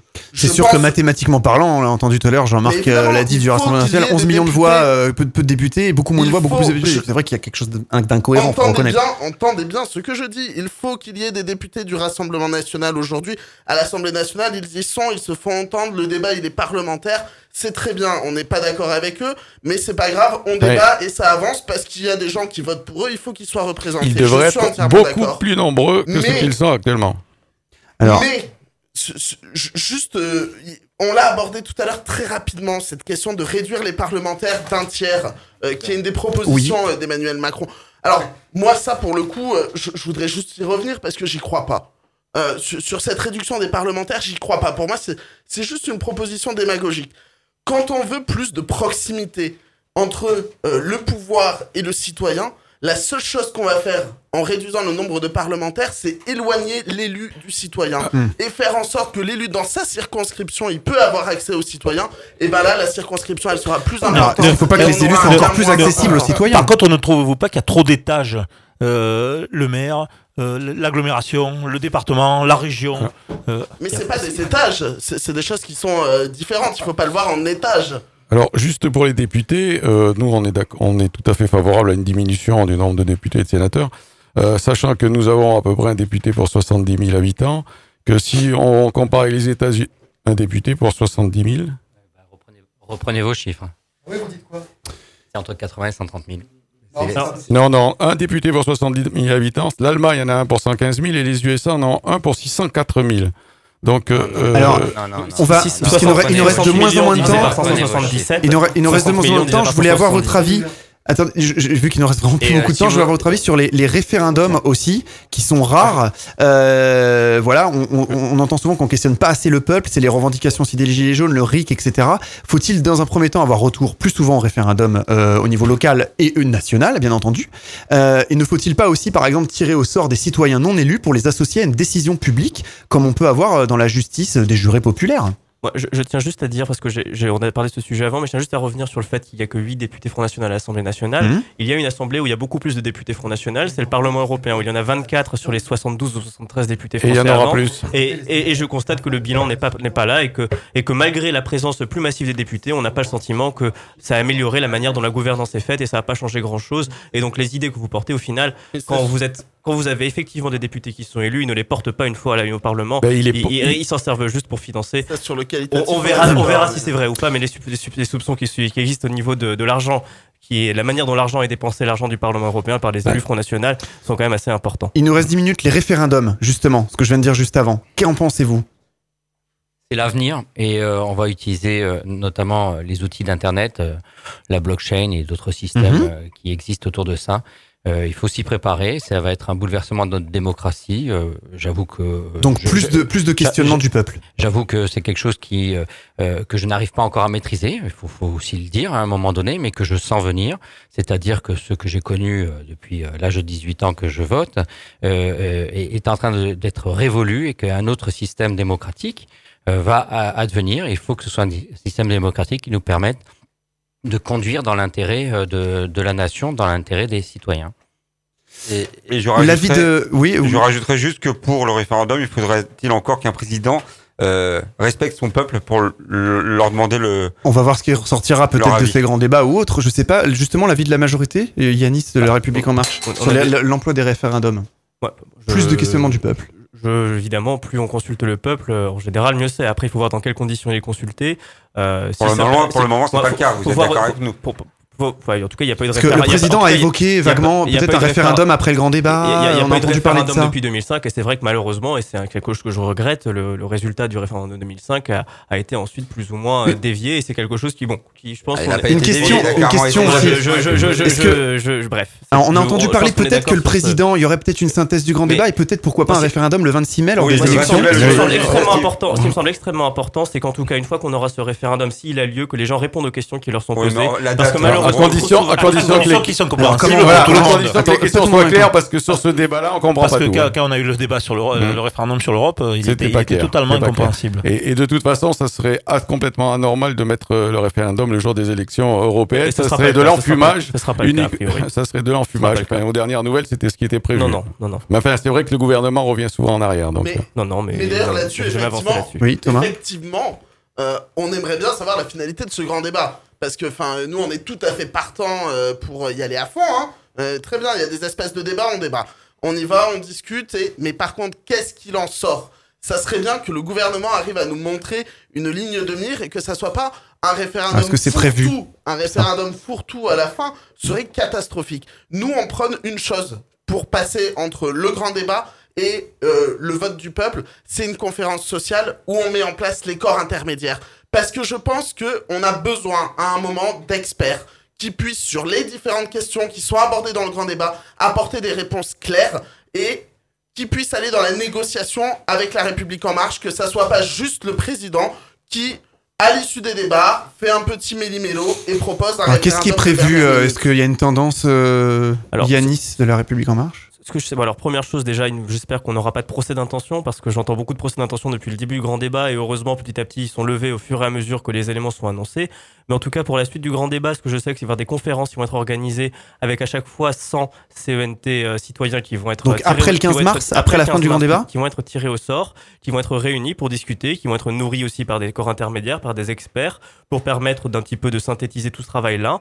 Et ensuite, ce sera à partir de ces conférences-là et à partir de toutes les contributions qui auront été faites sur la plateforme du grand débat qu'on va pouvoir petit à petit construire, alors que ce soit peut-être des propositions de loi, ce sera peut-être un référendum, je ne sais pas vous dire quoi exactement, mais qu'on pourra construire quelque chose qui permettra de tenir compte Juste du grand une débat question, et de mettre euh, en œuvre. Les 100 personnes qui ressortent, c'est des 100 personnes parmi les gilets jaunes qui sont dans la rue ou ah, 100 personnes au hasard parmi, les, bien parmi, les Français, donc, les Français, au hasard comme des jurés. Vous tombez sur des gens qui sont euh, contre nous. Euh, on tombera sur 100 Français. C'est le problème du tirage. Bah, ça sera jugé sur pièce, ça sera jugé à ce moment-là. Alors donc c'est 100 personnes. C'est tout le problème Seniors. Oui, voilà. attendez, attendez, pas tout le monde en même temps. Des Français, enfin, des, des, des, gens qui vont venir, ça sera pas si, des si, les jeunes légumes sont majoritaires, comme vous le dites, parmi ces 100 Français, statistiquement, on, on a jamais dit qu'on était majoritaire. Si, si, si ce n'est pas le cas, si les gilets jaunes ne sont je ne sais pas, je ne sais pas le dire, on le verra bien. Mais si les Gilets jaunes sont très minoritaires, alors évidemment, parmi les 100 Français, ils le seront. Mais en tout cas, ils seront les 100 Français tirés au sort. Le bah, hasard. Ouais, ouais, attendez, pas tout le monde. Le tirage au sort. Oui, voilà. J'espère. Alors, je suppose, je suppose que du coup, on jugera sur pièce et les 100 personnes seront décryptées. Et je pense que ça commentera dans la presse partout. Enfin, voilà, voir si vraiment c'est impartial. On le grand débat alors que derrière, on n'est pas écouté.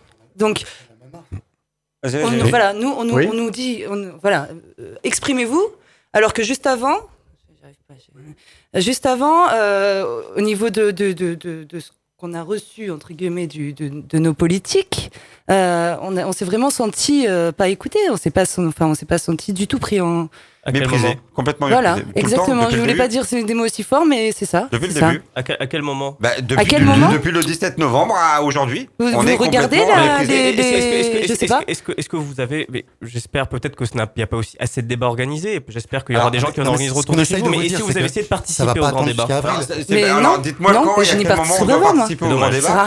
Puisque là, pour l'instant, c'est des débats que avec les maires euh, rurales. Et nous, euh, je ne sais plus dans quelle ville, des gilets jaunes se sont venus interdire l'accès. Euh, oui, mais c'est minoritaire. Il y a peut-être cette ah, oui, mais quelque alors, part. Quand, alors, oui, mais, c'est arrivé une fois. C'est arrivé une fois. C'est arrivé une fois. On n'entend pas.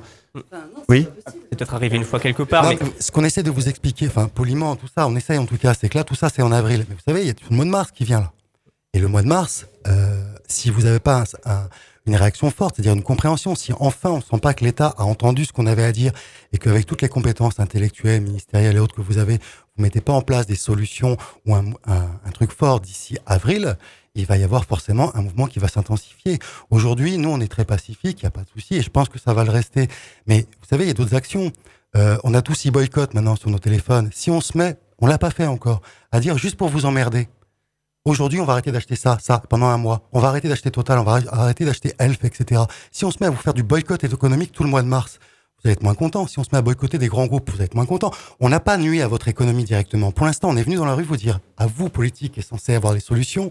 Regardez dans quelle misère on vit alors qu'on travaille. Et depuis quatre mois, vous, vous n'avez rien trouvé. Mieux que ça, vous avez demandé un débat pour qu'on vous amène les solutions.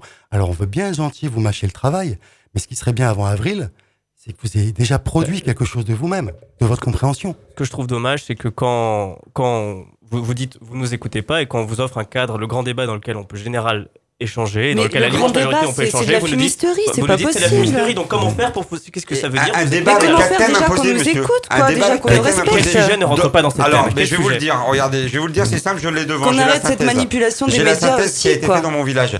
À quel moment on parle du pouvoir d'achat À quel moment on parle de pourquoi on est dans la rue Vous parlez des dépenses publiques on au lieu de ça, on dit qu'on est des casseurs et qu'on enlève, euh, qu'on fait fermer des magasins. Dit. Je crois pas avoir dit ça en tout cas. Tous les gilets jaunes, euh, les samedis, ils vont tous boire dans les bars pour aider justement les commerçants. Quand on va voir, on va voir dans mm. toutes les terrasses de café, ils essayent euh, à leur niveau d'aller acheter des choses, d'aller parler aux commerçants et de leur expliquer pourquoi on est là. Et ils sont d'accord avec nous. Moi, en général, voilà, c'est généralement c'est ça. Après, quand on voit, bien sûr, tous les médias, tout ce qu'ils nous mettent dessus, mais que ce soit les journaux, que ce soit la télé, n'importe quoi. Mm on est, on est vraiment pris pour des, comment ils nous ont dit, arriérés et euh, des. Euh, des voleurs réfractaires. Voilà. Mm. Enfin, sérieux. Enfin, c'est pour ça, méprise, on nous dit, on le grand débat, il est là. En fait, c'est plus, plus ça qui nous qu'on a de l'importance et qu'on a une voix et qu'on est entendu. Alors, les, les, phrases dont vous parlez datent, ne datent pas du grand débat. Je dis pas ça et pour. Mais bien hein. sûr. Il nous reste euh, moins de 3 minutes avant de rendre les antennes. En tout, cas, moi, je continue à participer à des débats à Marseille. Je continue à essayer d'en organiser avec les personnes qui en prennent l'initiative. Et j'espère qu'on va avoir beaucoup de gens qui viennent. Je sais qu'on a eu des gilets jaunes du Var qui sont venus, des Gilets jaunes de Marseille. Et bien moi, je suis très heureux qu'on puisse avoir ces espaces d'échange et qu'on puisse ainsi écouter les Français, écouter les Français qui sont Gilets jaunes ou qui ne le sont pas et qui méritent tous d'être entendus. Mais vous, vous, vous nous écouterez, peut-être. Peut-être vous, à votre niveau. Mais derrière, voilà. Alors c'est l'occasion d'aller voir les élus et de discuter avec eux.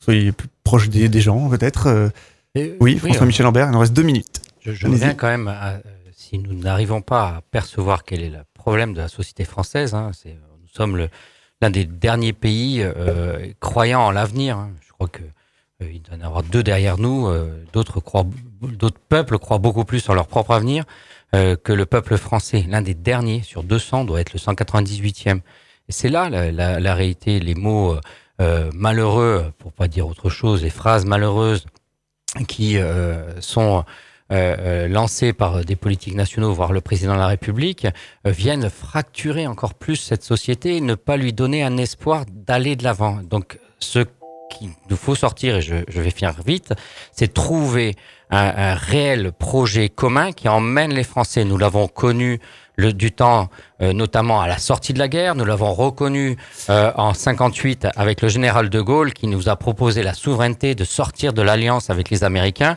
Eh bien, nous devons en trouver une pour, euh, Ok. pour nous. Alors, Merci moi- beaucoup, on fait un dernier tour de table rapide. Moi- il nous reste une minute, de toute façon, on va être Voilà, coupé. moi je voudrais euh, juste finir sur un seul. truc qui me semble important que je voulais On passer dit- depuis le début. On vous remercie quand même de nous avoir suivis. Oui, C'est la CSG. on va être coupé de juste qu'on la supprime pour nos anciens.